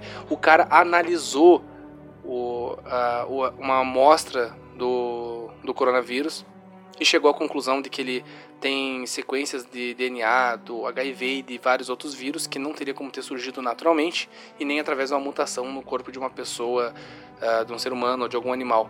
Que ele chegou à conclusão de que um vírus desse precisaria ser produzido no laboratório. E esse cara, ele é um cientista com uma autoridade muito maior que a do Atila, mas não é a opinião dele que vai ser veiculada. Apareceu essa matéria ali na Isto É, eu citei para vocês nesse podcast, mas isso no, no debate público, na, na grande mídia, isso vai ser absolutamente ocultado e omitido. Assim, só Agora- você vê os curtidores, né? Quem, quem, quem é que tava na- ah, no, Facebook ah, ah, esse mês inteiro? O Atila, né? Ninguém ouviu em, em Luke Montagnier, né? É, vocês não ouviram falar. Se não fosse a gente trazer essa informação para vocês, vocês provavelmente ah, iam ficar sem, sem saber que esse cara fodão que vocês podem usar na argumentação para embasar ah, o argumento de vocês, se precisar debater com um fãzinho do Atila, vocês nem sabiam que esse cara existia. A gente trouxe essa informação para vocês, né? Talvez muito poucos sabiam. Agora o Atila tá em todas. Por quê? Ah, eles fazem um apelo à autoridade. Ah, o cara ele é virologista, o cara é epidemiologista, o cara estudou Yale e não sei o que. Mas quais são as realizações do Atila nessa área? Ele estudou, mas quais pesquisas importantes ele encabeçou? Qual prêmio Nobel ele ganhou? Qual foi a grande descoberta dele? Porque se você comparar o Atila Tamarindo, eu vou fazer esse meme, é meme da Quarto Mundo, vou botar assim o Luc Montagnier, do outro lado o Atila Marino e nós vamos botar os itens de cada um dos dois e fazer o nosso clássico meme de comparação que o pessoal quando vê já chora. É, né? Quarto Mundo, para Quarto Mundo de comparar as coisas. A gente vai enviar direto pra Nerd Boomer pra eles não ter que baixar da nossa É, página. é, na verdade, eu vou criar a página Nerd Boomer oficial, porque daí não é os. Assim, é uma, é uma página que assume: somos nerds, somos boomers. Ainda bem. Sim, como descobriu. Como descobriram? Ainda bem. Aqui é só shed. Aqui é. Shed, Luke Montagnier, uh, Virgin Atila Tamarindo. É, vamos botar o... Então o que acontece? Quem é esse Atila, ah, esse, esse Atila Tamarindo aí? O Atila Tamarindo, ele é um youtuber, caralho. Ele, ele, ele tá certo, ele é formado na área, beleza, muito bom. Formado no Brasil, grandes bosta. Qu- Quais são as realizações dele nessa área? Ele é formado. E aí, se eu fizer um curso de carpintaria e nunca construir uma casa que preste, eu sou um bom carpinteiro? E ainda dá pitaco de carpintaria ainda, né? Não, e ainda ficar assim dando moral sobre como que tem que ser a carpintaria? Óbvio que não, cara. Então ele é formado. O que, que ele fez com essa formação? Eu vou dizer pra vocês o que, que ele fez. Ele, ele, ele foi fazer vídeo no YouTube, caceta. Ele, Explicasse o Homem-Aranha, que o Homem-Aranha, na verdade, soltaria teia pela bunda. é, o, que, o que ele faz é o seguinte: ele vai no YouTube e fala assim: olha, o super-herói não pode existir, tá? Porque se alguém jogasse laser pelo olho, ia queimar as vistas. Esse é o trabalho do cara. Entendeu? Inclusive, É um negócio que, eu- que eu digo é que ó, as faculdades no Brasil, o TCC serve só para você concluir o curso, né? Não é realmente uma pesquisa que vai ter impacto na, Na- na comunidade científica. Internacional, Os né? biólogos, eles fazem o TCC lá, fazem como a, a batatinha ah, ah, interfere na, na, na dieta dos gordinhos e passam no, no, no TCC, né? E... e... Ó, o Matias. É bom, bom tocar nesse assunto, Noturno, porque eu tô fazendo o TCC e até agora eu não produzi merda nenhuma. De conteúdo. Só, só peguei, Citação. copiei, citei, concor- concordei, opinião de autor com autor sobre o meu tema. O que, que eu escrevi até agora? Uma introdução, que deu aqui duas páginas. E talvez a minha conclusão, que vai dar mais duas, quatro páginas. Ah, mas daí tu é formado, você tem esse papel. Porque assim, eu também. Mas tá na BNT, né? Não, Ah, é o que importa. É o que importa. Ah. Eu, eu também faço faculdade. Aí uma hora eu vou me formar e vou pegar um papel lá dizendo que, que eu sou uma pessoa inteligente. Cara, isso é um papel do governo e tem N meios de você se formar na faculdade. Tem gente que se forma na faculdade só chupando pinto de professor. Verdade. Vai saber se, se o Ashla não é um desses, cara. Que, quem me garante? Olha a cara dele de soy boy. Mas tudo bem, não vamos levar pro lado do ataque pessoal, vamos focar na parte técnica. Então comparem a- a- as, as declarações do Luc Montagnier, que é um ganhador do Prêmio Nobel de Medicina, que fez uma análise do vírus, tá? Que é um cara que realmente é importante para a história da ciência, é o descobridor do HIV. É um cara que é importante para a comunidade científica internacional e compare com um, um threads de tweets de Attila Tamarindo no, no Twitter, cara. Grandes bosta, cara. Ele, ele, tá- é, toda a evidência dele vem desse canal dele no YouTube do Nerdologia, que até é divertidinho para você assistir, mostrar para as crianças, ver. O cara vai lá e explica assim: olha, o Wolverine não podia existir porque se a pessoa tiver ferro dentro do corpo, isso ia foder com ela, entendeu? tipo, tipo tá, ah, ele dá a explicação científica dele lá, mas que com um pouco de dedução você conseguiria chegar, sabe? É, não tô ah, querendo criticar, assim, dizer que o trabalho dele é totalmente inútil nessa questão da divulgação científica, da entretenimento, é válido, é entretenimento. O que eu tô querendo dizer é o seguinte, gente, você não pode pegar um cara só porque ele é formado numa área e tal, que trabalha na área do entretenimento e comunicação e transformar ele assim, tipo, numa autoridade científica, como se ele ah, fosse a maior autoridade científica sobre um assunto e tudo que ele diz fosse o correto e dar mídia pra esse cara e botar esse cara falar, porque obviamente ele tem uma agenda política. O Átila, ele é progressista, ele é feminista, ele é esquerdista, ele é essas coisas todas, ele é um ateuzinho, ele é um cara nihilistazinho, fãzinho de Rick Morty, você consegue diagnosticar a doença filosófica da cabeça dele, a doença política filosófica dele, do progressismo, você consegue ver que ele, ele é viciado, ele é enviesado, não, não precisa ser um grande gênio para isso. Ah, mas ele pode. ser- Então, assim, tudo que ele fala é merda? Não! Presta atenção, mas não bota um cara num pedestal. Existem especialistas muito mais fodásticos que ele, muito mais bem preparados, muito mais estudados, com muito mais autoridade, com mil vezes mais realizações que o cara que discordam da opinião dele. Pô, e que dão. Por exemplo, se falar pro Atila que o vírus foi feito na China, ele vai surtar. Ele vai dizer que não. Porque ele mesmo criticava a China no início. Quando ele começou a falar do coronavírus, ele criticou a China. Agora ele já está elogiando, elogiando a forma como a China tratou da epidemia, elogiando o sistema chinês de, de saúde, de, de saúde pública, O as engra- políticas públicas É chinesas. engraçado que eles elogiam, mas ninguém sabe como que a China tá resolvendo nada, né, cara? Com nenhum. É, cara, por exemplo, Se o governo... Aqui antes rolou uma notícia, né? Tá controlado o coronavírus na China, né? Antes de, de ter o surto ali na Itália, né? Já tava controlado ali. Hum. Aí agora, tipo, daí surtou para os Estados Unidos, voltou o coronavírus na China de novo. Porra, né, cara? Ninguém. Ninguém sabe o que tá acontecendo bem na moral na China. Não, a China ela tá. Eu sei o que tá acontecendo lá, que é o que eu deduzo tá acontecendo. A China tá fabricando um monte de mascarazinha, de teste de Covid e de luva pra lucrar.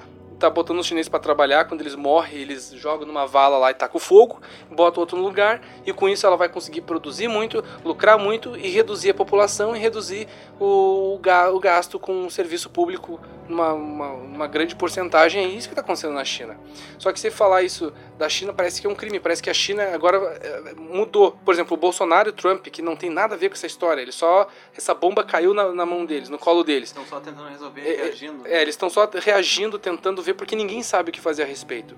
O Caio Coppola trouxe um dado importante hoje, que até o próprio oponente dele concordou, que não tem como prever o que, como os resultados dessa epidemia e que mesmo a quarentena total, ela, ela, ela não, não há nenhum dado uh, oficial, nenhum dado uh, realmente assim muito sério que demonstre que a quarentena total uh, resolveria o problema da, da, do, da infecção, uh, da, da, como é que se fala da, quando a epidemia se espalha? Pandemia. Não, mas quando ela se espalha, Da infecção. a infecção em massa, tem um nome para isso. Mas enfim, não há nenhum dado que corrobore que a quarentena uh, total e restrita uh, iria impedir que a, a, a, epidemia ou pandemia se espalhe pelo mundo. Não existe. Isso é uma, uma, uma postura, essa é uma postura política, essa é uma escolha política, é uma escolha política e econômica. E a esquerda quer que os governos escolham aquela que vai prejudicar o país e que depois o pessoal vai cobrar dos presidentes conservadores como o Bolsonaro e como o Trump. Então, qual é o propósito dessa quarentena, então? Em Joca, fala pra mim, vocês vão dizer, qual é o propósito dessa quarentena aí, se ela não vai resolver o vírus? Vocês acham mesmo que o governo do Dória, de São Paulo, o governo da China, ou de qualquer, a ONU, você acha que estão preocupados uh, com a saúde de vocês? Se a ONU tivesse preocupado com o bem-estar de vocês, não ficava apoiando uh, garantismo jurídico, garantismo penal, que faz com que os bandidos sejam soltos e continuem comendo o cu de vocês nas ruas aí. Se eles, se eles estivessem preocupados com o bem-estar de vocês, não estariam soltando o bandido da cadeia. Tá? Se eles estivessem preocupados com o bem-estar de vocês, não, a OMS, né, que é a Organização Mundial de Saúde, não teria ocultado, ajudado a China a ocultar os casos, os primeiros casos de coronavírus, ajudado a China a ocultar que essa epidemia estava surgindo lá no território chinês. O motivo desse é só um experimento social. E é o experimento social que está implícito nas próprias palavras do Attila que ele falou assim: ah, quando você fala de aquecimento global e diz que o homem causa o aquecimento global, o resultado só vem daqui a 40 anos. Aí ele, com alegria, falou, sorrindo: o bom do coronavírus é que o resultado chega agora. Quem duvidar de você vai morrer agora. Ou seja, é, ele está ele tá vendo, se alegrando com isso porque a chance dele provar uh, um certo ponto filosófico dele, de, desses cientistas alarmistas que adoram dizer que a humanidade é culpada de todas as coisas, e sempre a solução do problema é começar meio que a barrar o processo, o desenvolvimento econômico dos países uh, do terceiro mundo e também das grandes economias capitalistas do mundo, né? Sempre essa, essa coisa de, de ambientalismo, ah, tem que reduzir o dióxido de carbono, reduzir a produção de automóveis, reduzir o uso de combustíveis fósseis, sempre tem reduzir uma atividade industrial, sempre envolve isso, sempre alguma coisa que vai gerar um impacto econômico negativo para os países e tal. Então há sempre esse interesse por trás. Então você consegue observar que há um interesse político por trás dessa questão da quarentena, porque ela não é uma questão científica. O Attila Tamarindo apoia ela, mas existem outros cientistas, outros especialistas que não apoiam ela. Tá? O próprio Átila Tamarindo começou criticando a China e do nada começou a elogiar depois. Do nada, não, né? Tem uma boa explicação para isso, né? Olha o holofote que ele está ganhando, a grana. Agora ele é, ele é colunista da Folha de São Paulo, ele aparece nos programas de televisão, ele está aumentando os seguidores dele nas redes sociais, ele vai se tornar uma celebridade, ele vai começar a lucrar com toda essa atenção que ele ganhou. Mas qual é o propósito da quarentena? É fazer um experimento social. Testar aqui no Ocidente como a população reage à implementação do governo chinês um governo que te rastreia via celular, um governo que restringe ao máximo a liberdade do cidadão, um governo que começa a interferir em liberdades elementares, como por exemplo o direito de ir e vir. Vocês entendem isso? É um, um experimento social e que interessa muito à esquerda, interessa aos progressistas, essa gente são todos enrabiolados, eles são como uma máfia mundial gigantesca, coordenada, onde um dá suporte para os interesses do outro e eles todos se ajudam entre eles, e só quem se fode é o povão, que acaba sendo o gado sacrificado, e os conservadores, que são o pessoal da direita, que é populista e que tenta uh, sempre fazer o que é melhor para o povo, tenta sempre ficar do lado dos interesses do povo, né? Porque o esquerdismo, o progressismo, ele apoia os interesses das elites, das oligarquias, do corpo, dos corporativistas. Uh, o esquerdismo só defende pobre no discurso. Se você olhar na prática, os grandes esquerdistas são atores de Hollywood ricaços, atores da Globo ricaços, são empresários da Microsoft como Bill Gates ricaços, são um bando de os Rockefellers, os Rothschild, o próprio George Soros, são uma galera rica pra caceta. E se você olhar o pessoal mais conservador, tipo um evangélico, um católico ferrenho, é pessoa pobre, é alguma tia que trabalha em padaria, é um zelador que vai na, na igreja evangélica no final de semana, é um vigilante. É, esse é o pessoal da direita, esse é o pessoal que apoia o Bolsonaro. Então vocês vejam que eles conseguem, a, a, esquerda mundialmente vai lucrar muito com essa crise. Eles conseguem, a China consegue lucrar economicamente, consegue ferrar politicamente com o Bolsonaro e com o Trump e com vários outros políticos que eles não se importam né, consegue uh, uh, reduzir a sua população, que é grande demais, e com isso, quem sabe, dar uma folga nas contas públicas. Você vê que uh, os cientistinhas, aí, os alarmistas, como o, os ativistas, né, os ativistas políticos, como o Átila Tamarindo, conseguem holofote, consegue grana, consegue popularidade, prestígio. Então a esquerda está toda ganhando, ela só está lucrando com essa crise toda.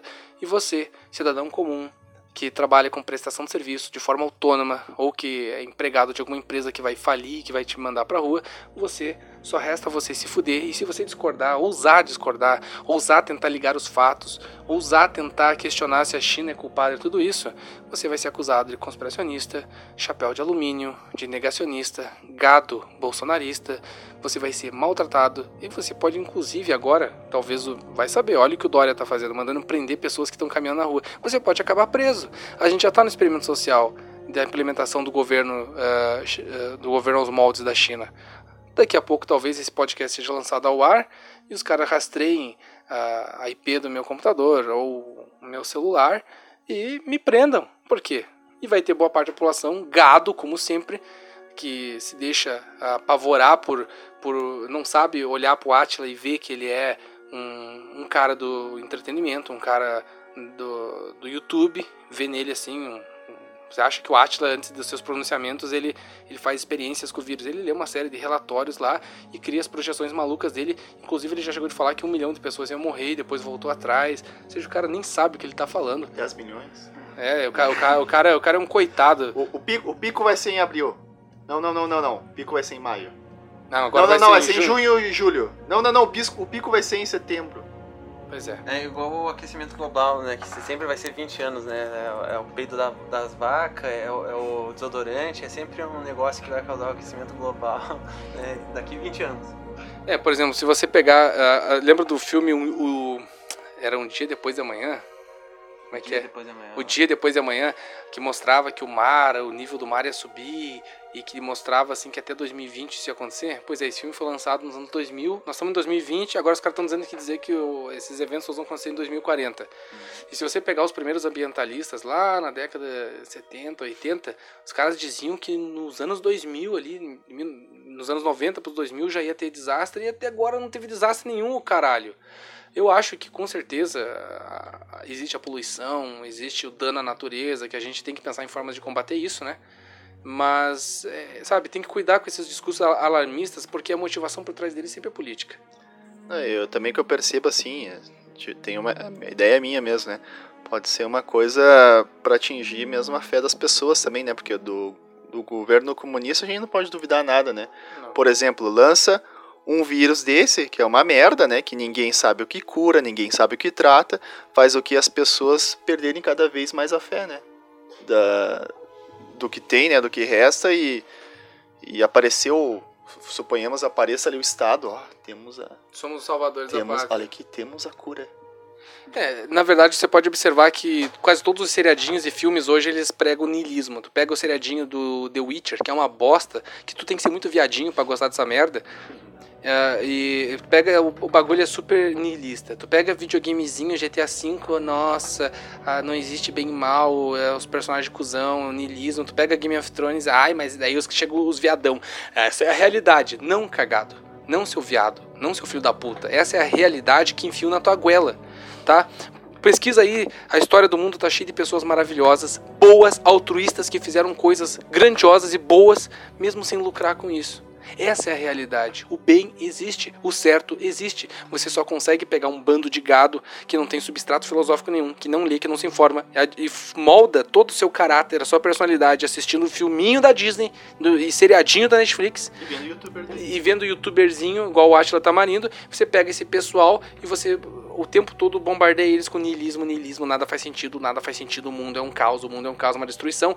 E aí surge o Estado, ah, eu vou por ordem nisso aqui, é o bem-estar social, que é o que o Estado oferece. É o, o final último do niilismo é o carpe diem, aproveite o dia, sabe? Ah, vamos só ser felizes, vamos só curtir.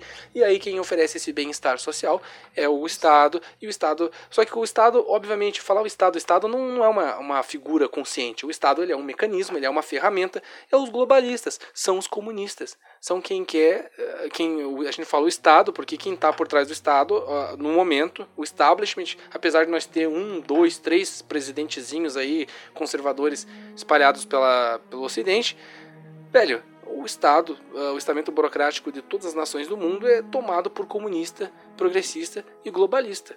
Essa é que é a real. Mas ainda sobra a gente comentar um último tema que eu prometi, que era a questão do Felipe Pondé. Né? Nós vamos falar da, da direita direita gravatinha de borboleta. Sabe aquela direita que diz assim: ah, essa questão ela é muito grave, mas aí você dizer que o vírus veio da China é muita falta de elegância. Eu não quero, eu não quero parecer uma pessoa radical. Deus o livre que é o cara que ainda se importa com o que o esquerdista pensa dele. Ele quer que o esquerdista olhe para ele e, e, dê aprovação para ele, sabe? Não, você é um direitista, gente boa, você é um direitista que é comportadinho, cheirosinho. Olha aí, você é um direitista que eu tenho respeito, um dos poucos. Porque você é respeitoso, você sabe falar, você você vem com argumentos válidos e sólidos e isso que faz você uma boa é, pessoa. a gente falando assim, a... 2020, co comunismo, cara, até parece que não tem um país milionário igual a, a China com um governo gigante que, que usa bandeira vermelha e amarela. Não, o comunismo sumiu mesmo nos anos 80, é. É, comunismo em 2020, a Venezuela é o que então, seus otários? A China é o que então, seus otários? A Coreia do Norte é o que então, seus otários? Me, me, me expliquem. Cuba, Nicarágua e Cuba é o que, seus otários? Acordem para a realidade, seu bando de animal. Acordem para a realidade. O pessoal é muito gado. Né? O pessoal é gado. Eu fico puto, sabe? Porque quem, quem, quem, quem pensa, quem junta as peças, que as pistas são óbvias, e monta o panorama, que é óbvio, e aí pega e tenta levar essa informação para você. Ah, não, você está sendo muito exagerado. É que eu, você está falando isso brabo. Isso, ó, ficou brabinho para falar, tem que falar de um jeito gostoso. Olá, pessoas, eu estou aqui para dizer que eu tenho a minha opinião de uma forma polida. Claro, respeitando sempre as outras opiniões. Vai tomar no seu cu, cara. Você me lembra esses. Uh... Os bolcheviques nem existem mais. E você vem falar de comunismo? Ah, o muro de Berlim caiu, cara. Ah, caiu de nos anos 80, entendeu? Ó, joguem aí no YouTube Olavo de Carvalho e Pedro Bial. Nos anos 90, o Olavo de Carvalho chegou pro Pedro Bial e falou: a esquerda vai se reerguer na América Latina. E o Bial, mas o muro de Berlim acabou de cair. Você acha mesmo que com o muro de Berlim caindo e o fracasso da União Soviética, a esquerda, ela vai realmente. Por favor. Por favor, senhor Olavo de Carvalho. O senhor acha mesmo que a esquerda vai se reestruturar no Brasil? O que aconteceu? 10, 15 aninhos depois, PT.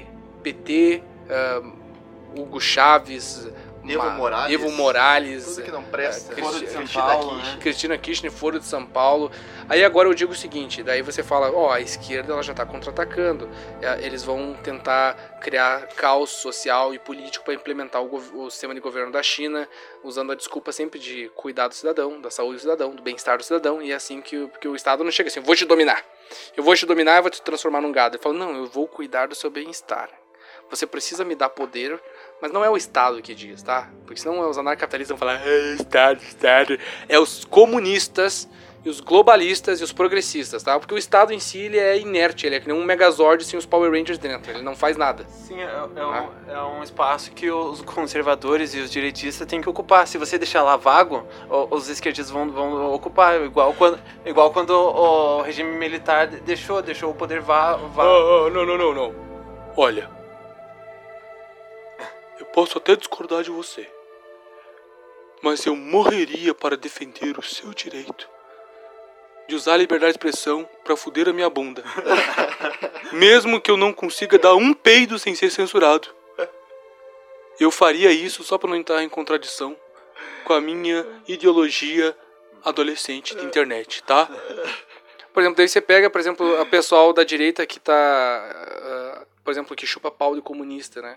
Tem o, os liberais e os anarcapitalistas, o pessoal que, que apoia a, a, digamos assim, tem um discurso assim só retórico da liberdade de expressão, eles, eles são o que os esquerdistas mais adoram. Você pega, por exemplo, um cara direitista e o esquerdista ele não tem vergonha, ele vai lá e te censura, ele te processa, ele te bota no seu cu. Ele cria um precedente jurídico para que você seja processado.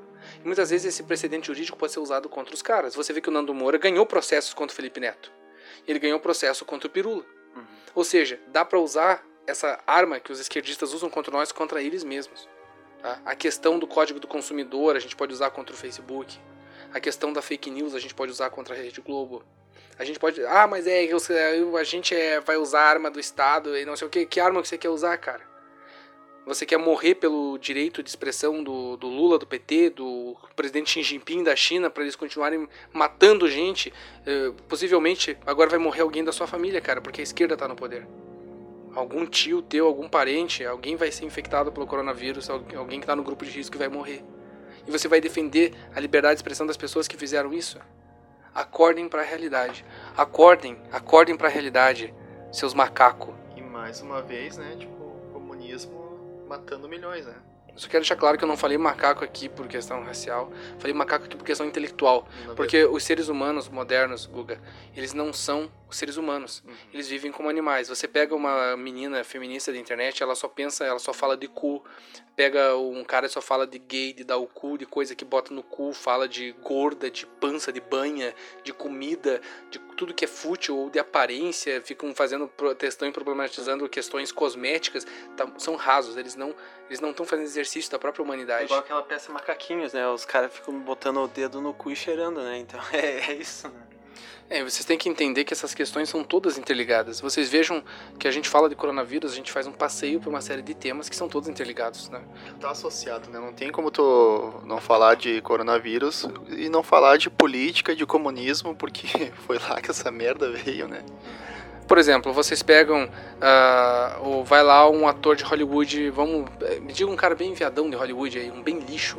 O Robert Downey. O Robert Downey Jr. Isso. Tá, pode ser. Esse, esse cara é um lixo, esse cara é um merda, sempre a vida toda foi um drogado de merda, maconheiro, que maconheiro de bosta que só fez merda e só fez desgraça, e daí porque ele fez um papelzinho num filme, vira um, uma espécie de Jesus Cristo moderno, né? Vira uma, um deus, uma entidade que ninguém pode falar mal. Então é justamente dele que nós vamos falar. Aí vai um bosta desse e fala: Ah, ah é, fiquem em casa. Por favor, pessoal, fiquem em casa. Aí ele defende a China. É claro, os filmezinhos do Vingadores não teria batido 2 bilhões de bilheteria se não tivesse rodado na China, se não tivesse sido picotado para agradar a censura chinesa, se não fosse um filme morno, que até pra, nem para criança serve, porque se você pega o Rei Leão lá de 1990, que é um desenho para criança, é muito mais intenso, tem muito mais bolas, muito mais guts do que o filmezinho do Ultimato, que é uma bosta.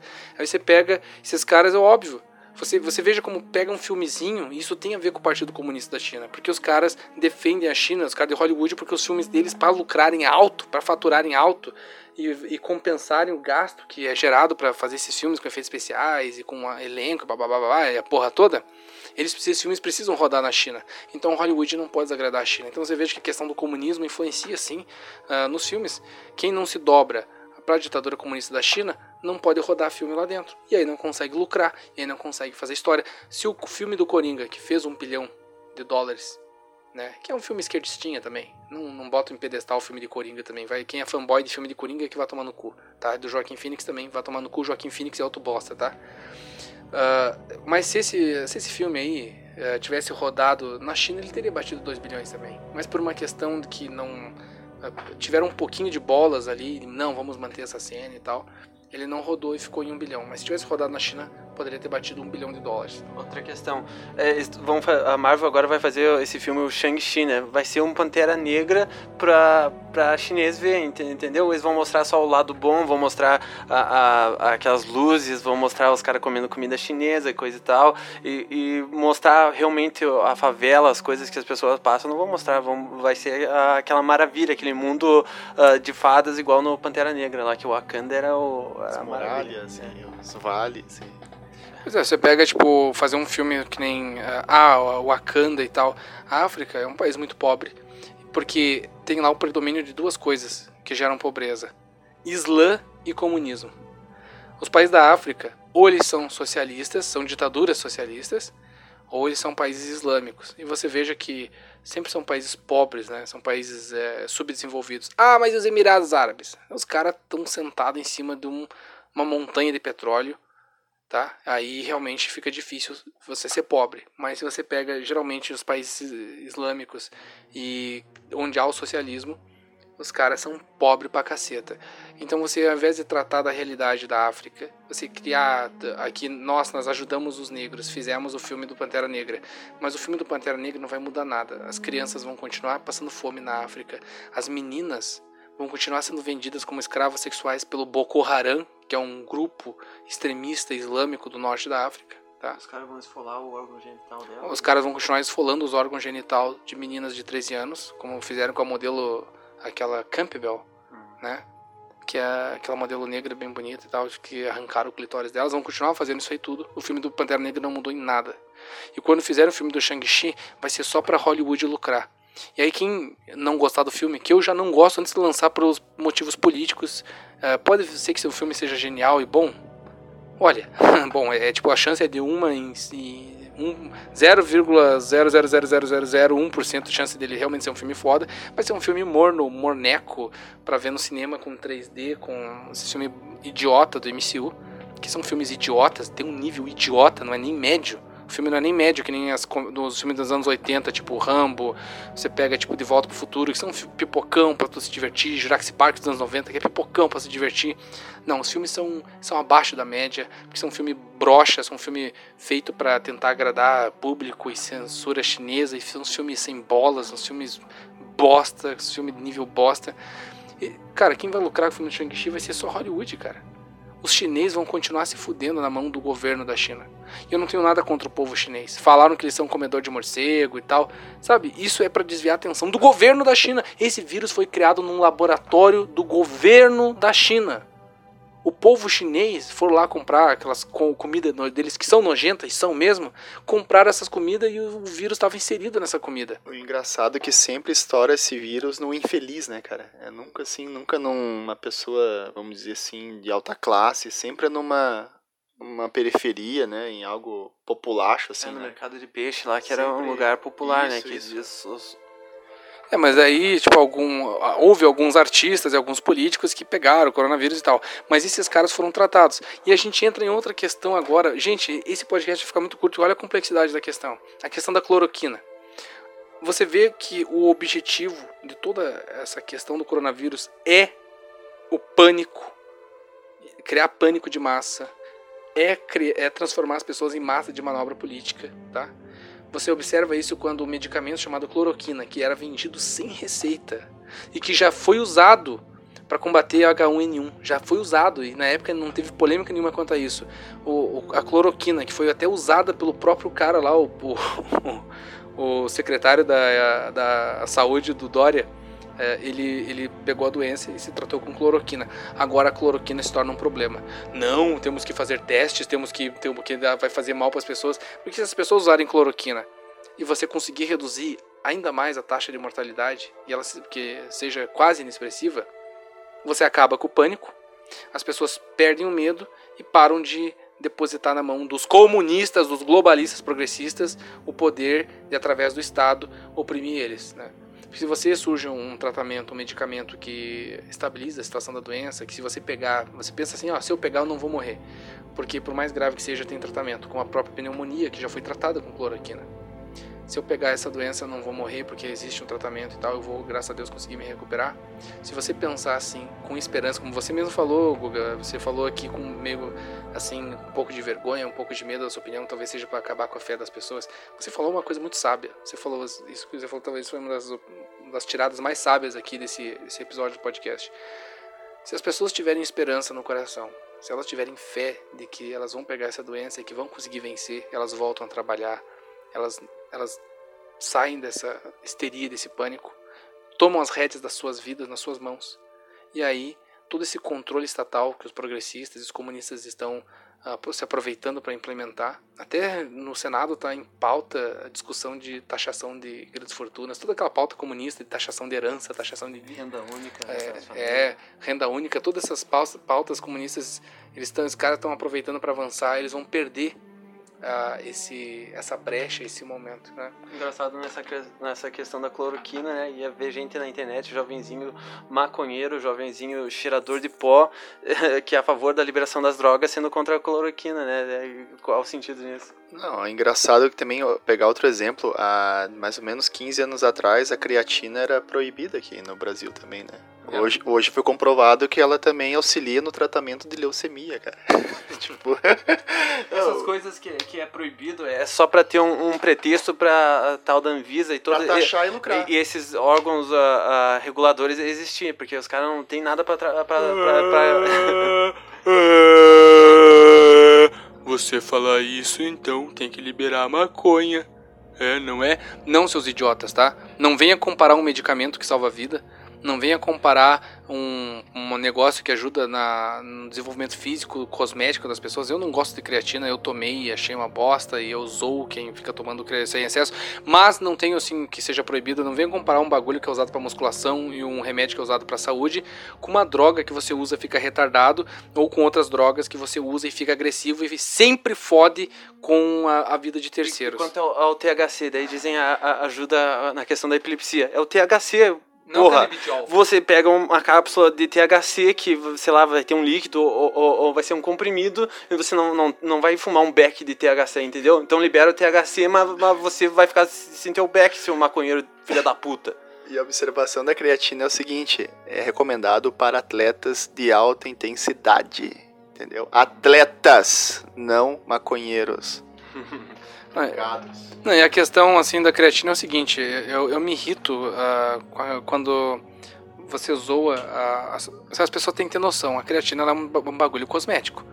Porque ela ajuda num inchaço, você ganha inchaço muscular, mas uh, se você para de consumir ela e mantém o mesmo ritmo de treino, a, a tua hipertrofia muscular diminui, cai.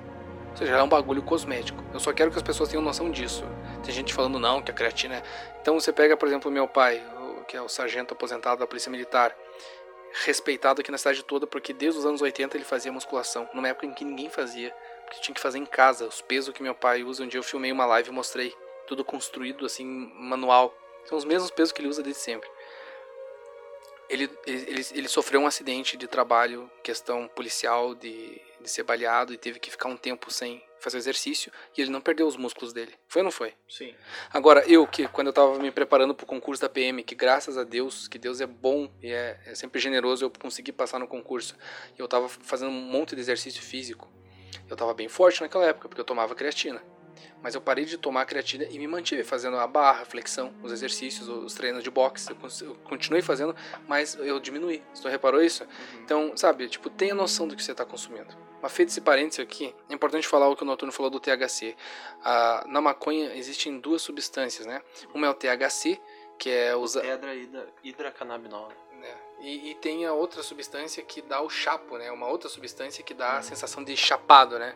Então, é, essa substância que dá a sensação de, de, de chapação, de viagem, ela não é útil para nada. O que é útil é o THC. Sim, porque você... eles não chegam lá com beck e dão pro epilético, ela fala, esse beck Sim, né, que tu vai Sim. melhorar. É, não, tipo, é o THC. Eu sou super a favor da liberação do uso de qualquer uh, substância, desde que seja medicinal. Agora, uh, você pegar uma droga que buga a cabeça das pessoas, deixa elas retardadas, agressiva, violenta, fora de si. E elas sempre ferram com a vida de terceiros, né? Fala, ah, mas o maconheiro não ferra a vida de ninguém. Cara, se tu pega esses comunistas, Porchat, é, do Vivier, Caetano Veloso, vai dizer que eles não ferram a vida das pessoas. Eles são tudo maconheiro. Maconha não, não gera nada de bom. Até os caras da página que são maconheiro, que são narcocapitalistas e fumam maconha, você vê que os caras são bem cookie Sabe, você vê, os caras já vêm com uns papos de cookie, já vêm com uns papos bem de soy boy, ah, não sejamos muito radicais, ai, não sei o que. Os caras são, tipo, ou se irritam quando a gente fala alguma coisa relacionada a padrões de masculinidade. Ai, você por acaso é o Rambo. Não, mas eu prefiro me fe... Lá, eu prefiro, eh, tipo, não atingir, mas tentar ser mais próximo do que o Rambo do que desistir e aceitar ser igual do Vivier. Na questão do, do Pochal ele não ferra ninguém, não ferra ninguém. Ele vai ganhar. Ele, a Maria Gadu e vários outros artistas. Maconheiro. Maconheiro vão ganhar mais ou menos um milhão para organizar um, um, um, negócio cultural lá, enquanto o povo de São Paulo mesmo tá. tá tomando no cu. Tomando no cu com a quarentena e com o Covid. E, não, mas o que isso tem a ver com a maconha? Maconheiro é amoralista. O maconheiro, ele não gosta de moralidade. Principalmente moralidade conservadora cristã ou de viés militar. Eles não gostam de autoridade. Então, e a moralidade, ela vem com uma certa ideia de autoridade junto, né? Uma certa autoridade que, por exemplo, uma, uma moral estabelecida, ela vincula as pessoas. Se todo mundo acha que é errado fumar droga, por mais que não haja uma coerção uh, física, não existe mais coerção contra quem usa droga, ser usuário no Brasil é liberado, existe uma, uma espécie de coerção psicológica, social, cultural. Uh, isso faz com que você se sinta uh, restringido de usar droga, né? Você tem que usar escondido e tal. Então o que acontece? Eles não gostam de moralidade. E quem não gosta de moralidade, quem não gosta de autoridade, cria qualquer merda de motivo para justificar as, as, merdas que faz. A Maria Gadu, o Caetano Veloso, o Porchat do Vivieto, essa galera que vai lucrar com esse um milhão que o Dória vai liberar para eles, eles são maconheiros, eles não acreditam em certo e errado. Assim como muitos de vocês que se dizem de direita, mas são niilistas, são anarcocapitalistas, que, que acreditam numa ética meio que seca, sem uma, não, que, desconectada da moral, da religião. Velho, eles são como vocês. Eles só precisam arranjar um blá blá blá para justificar a merda que eles estão fazendo. Aí eles falam assim, ah, mas é que o Estado, eles vão, através do Estado, ser antiético. Na visão deles, a ética de vocês pode ser antiética, caralho. então é uma questão de jogo político. Você tem que participar da disputa política para espalhar suas ideias e que as suas ideias tenham influência na sociedade. É o que a gente vem fazendo aqui. Então, todo esse debate de, de coronavírus uh, passa, ele, ele, meio que costura todos esses pontos. Ele costura todos esses pontos que a gente já vem tratando há tempos. Né? Só que a gente não se alegra com isso a gente preferia que o coronavírus não existisse, é, que por mais que a gente possa demonstrar para vocês agora que a China é filha da puta, no caso o governo da China é filha da puta, e demonstrar para vocês que o comunismo é um perigo real para a humanidade, para você mesmo enquanto indivíduo, para sua mãe, que para o seu pai, se ele é um cara idoso, o comunismo pode agora o vírus desenvolvido de propósito pelos comunistas lá, como disse o, o próprio uh, Luc Montagnier pode acabar matando teu pai tua mãe e vocês ficando pobre, dependendo da sua estrutura familiar, se a maior parte da renda vem do seu pai da sua mãe que é aposentado.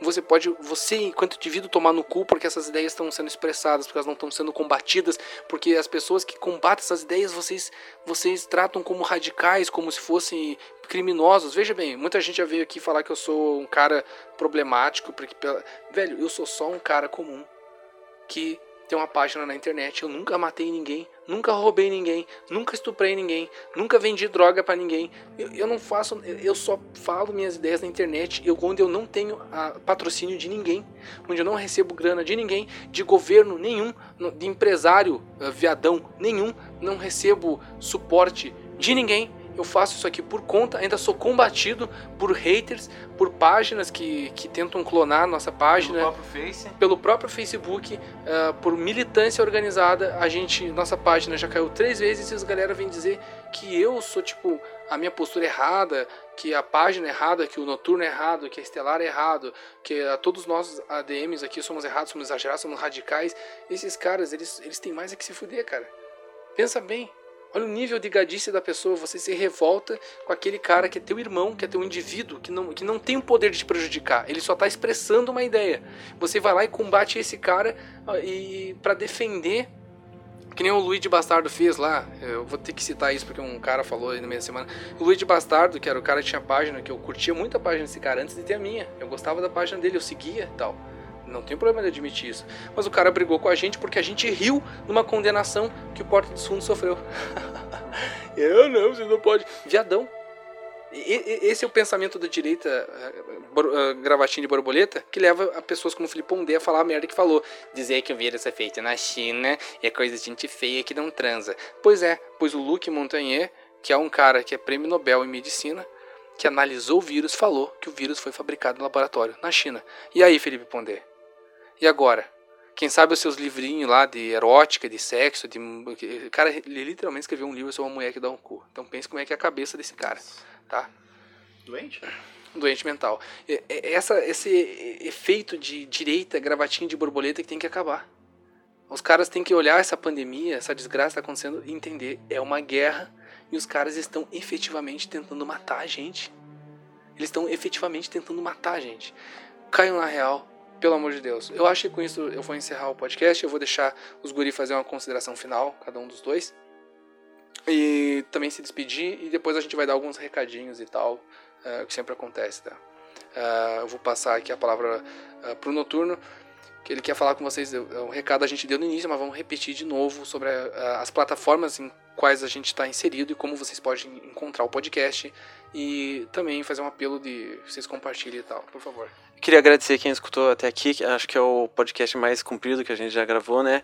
Eu queria dizer que a gente tá no Castbox, a gente, a gente tá no YouTube também e a gente tá no Spotify.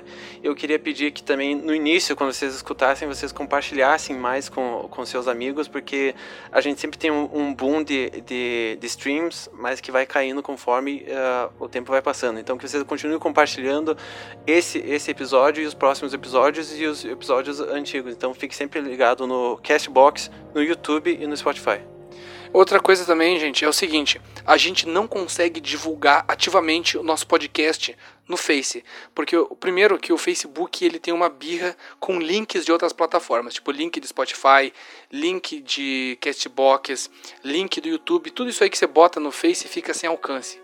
Só ganha alcance se pagar para esse tipo de coisa. E a Quarto Mundo tem uma restrição a nossa página recebeu, os caras botaram alguma restrição na gente que a gente não consegue compartilhar link.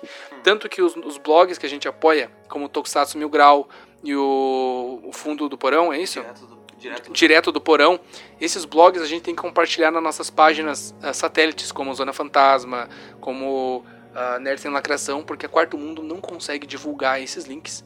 Né? Então a gente precisa da divulgação de vocês. Quanto à qualidade da gravação de som, Uh, o único jeito de melhorar é se eu fizesse uma vaquinha e pedisse e ficasse mendigando grana para vocês e tal, e eu não quero fazer isso. Quando eu tiver condições financeiras, uh, espero que em breve uh, os caras, toda essa situação se organize, os caras me chamem no concurso que eu passei, não só na Polícia Militar, como eu passei em alguns outros concursinhos por aí, e tinha interesse em fazer outros, tá? Não vão me zoar que eu sou funcionário público, que sou do Estado, do governo, pelo amor de Deus, eu sou só uma pessoa tentando sobreviver. Hora que eu conseguir um dinheiro, eu vou investir numa estrutura melhor.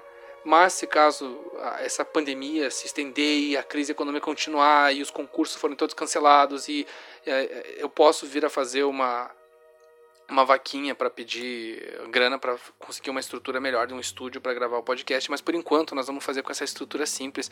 Espero que vocês tenham compreensão com isso. A gente está produzindo esse conteúdo que, na modéstia à parte, eu acho que nosso conteúdo é muito bom. Eu acho que nós temos capacidade de produzir esse conteúdo que é, é, é, a gente conseguiu reerguer a página quatro vezes que caiu, né? Então a gente tem uma mensagem importante que impacta na vida das pessoas, é, mas infelizmente a gente tem um equipamento reduzido, a, a condição financeira é reduzida, tá? Não é chororô, só estou explicando para vocês que é uma questão de qualidade de áudio, a gente pode vir a melhorar no futuro. E a Quarto Mundo é um projeto que eu tenho para a vida toda.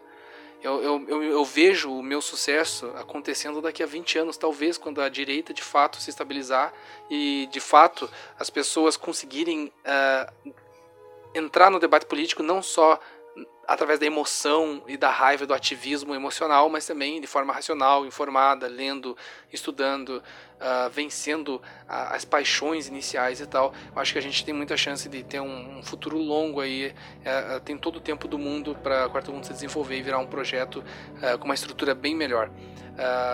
eu quero pedir se o, o Gui quer fazer uma, uma declaração aí final. Então, pessoal, era isso. Então, a mensagem sempre fica que vocês sempre busquem informações, né? Sempre sejam críticos, mas não aqueles críticos bondões, assim, tipo, tipo, ah, tudo não presta, tudo não presta. Não, vá atrás da fonte, entendeu? Procura bem certo e fique em casa, tá? Por acaso, capaz de brincar. Brincadeira. Uh, sejam conscientes, né? Se forem sair, sejam conscientes, cada um faz o que quer da sua vida. E, e é isso, e se tu me permite, posso dar uma ideia aqui, né? Claro, pode. Posso? Pode. Então tá. Então...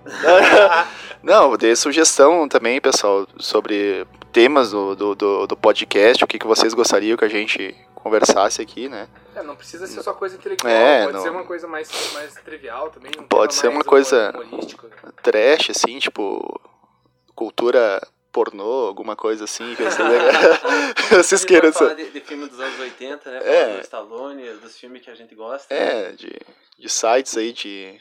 Tipo. Entretenimento, Entretenimento adulto, não? Então, é isso, pessoal. Essa é a mensagem que eu queria deixar para vocês. Procurem sempre a informação ah, verdadeira e, e vejam bem os fatos. E é isso, um abraço. É, a mensagem que fica é, gente, não tenham medo, não tenham vergonha de usar a lógica e de ah, afirmar coisas que são lógicas, tá? A esquerda, ela vence por isso, ela, ela, faz você ficar com medo de dizer que ser gordo é ruim. Ela faz você ficar com medo de dizer que, que você tem uma... achar que é um esquilo não binário ah, fundido com ornitorrinco de outra dimensão não é bom. Então que a esquerda ela incute em vocês esse medo de falar a verdade. Por mais que a verdade seja tratada como um crime, como algo radical, como algo que soa feio, politicamente incorreto, que não seja elegante, falem a verdade, porque a verdade ela é a expressão da lógica, né? E, a- e essa é a postura de quem é honesto, de quem busca de fato fazer o bem no mundo, né? É através da lógica e da verdade.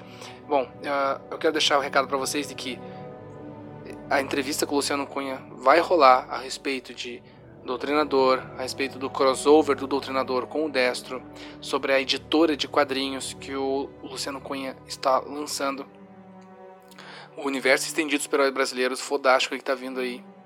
E uma série de revelações bombásticas, revelações bombásticas que vão acontecer.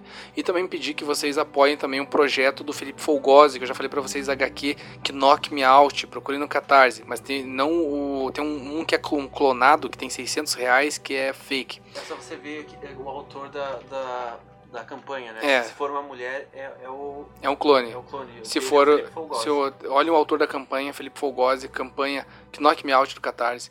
Essa HQ, ela já atingiu 90% do financiamento dela, nós estamos na reta final para conseguir emplacar aí mais uma HQ que a gente surgiu aqui de forma independente, divulgada pela Boteca of Comics, divulgada pela Quarto Mundo, divulgada pela Nerd Sem Lacração, divulgada pelos blogs, nossos parceiros aí que escrevem eh, de forma independente, eh, sem uma, um aparato de grande mídia, nós botar outra HQ circular no mercado, outra opção de entretenimento sem lacração no mercado.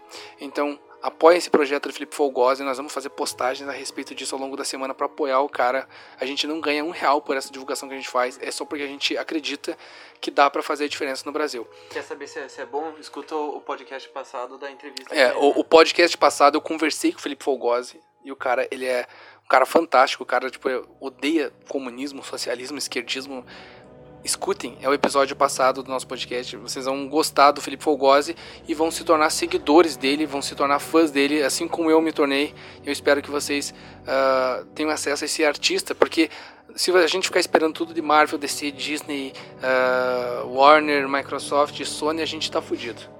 Se a gente ficar esperando tudo dessas mega corporações, a gente tá fudido. A gente vai acabar lendo ah, histórias onde nós somos pintados como vilões, nós somos pessoas comuns que não fazem mal para ninguém, nós vamos ser os vilões e os, os heróis vão ser pessoas degeneradas, imorais, que loucas, doentes. E esses vão ser os heróis das histórias e nós vamos pagar para financiar e consumir essa merda toda, que depois vai ser rodada na China e que depois vai gerar grana pro Partido Comunista Chinês fazer mais vírus e botar na nossa bunda. Olha só que foda, vocês podem ajudar a, a crescer, né? A Super Prumo, o Felipe Folgose pode fazer parte desse movimento, né? Que nem vocês apoiam a gente aqui, sendo curtidor, to- todo dia curtindo, comentando. Gente, uma coisa que esquerdista fala, mas que é verdade, é que assim, você tem que ser um agente histórico. Que, que é? Você tem que agir na história ao seu redor. Vocês apoiando o Felipe Folgose, apoiando o Luciano Cunha, apoiando o Destro, ah, apoiando a editora Super Prumo, vocês estão fazendo parte da história. Porque essas, eh, essas iniciativas elas vão bombar, elas vão se tornar coisas grandes e vocês vão lembrar que vocês fizeram parte disso. E se você tem a sua própria ideia de HQ, se você tem um roteiro bem, bem estruturado aí, se você é um cara que já escreve, já participou de algum concurso, você tem uma ideia para uma história, você pode entrar em contato com os caras e lançar sua HQ através da editora deles. O que já te dá uma visibilidade boa, você vai sair associado com o Destro, sair associado a nomes como Doutrinador, você vai receber uma mídia inicial e pode até se alavancar com um novo criador de conteúdo que nós teríamos o maior prazer de divulgar aqui na página, de apoiar, como a gente apoia o Felipe, como a gente apoia o pessoal do Destro, como a gente apoia o Luciano Cunha. Enfim, forte abraço para todos vocês aí. Né? Desculpa pela algum excesso, às vezes a gente se, porque nós somos pessoas reais e não a, a, youtubers que fazem cursinho de teatro, a gente fala de forma sincera, às vezes a gente se irrita, às vezes a gente xinga, às vezes a gente fica puto, às vezes a gente é, se exalta e também é, desconsiderem a questão né? sai no soco às vezes, pois é. E, desco e desconsiderem também aqui esse final em céu punheteiro daqui do falando de pornô aqui do do gay e do noturno. Não, não, não, vocês não, aqui, aqui não é baixaria. Aqui, aqui não é baixaria. Ratinho! Sério. Então tá, pessoal, forte abraço e até o próximo episódio. Tamo junto e é nós que voa bruxão.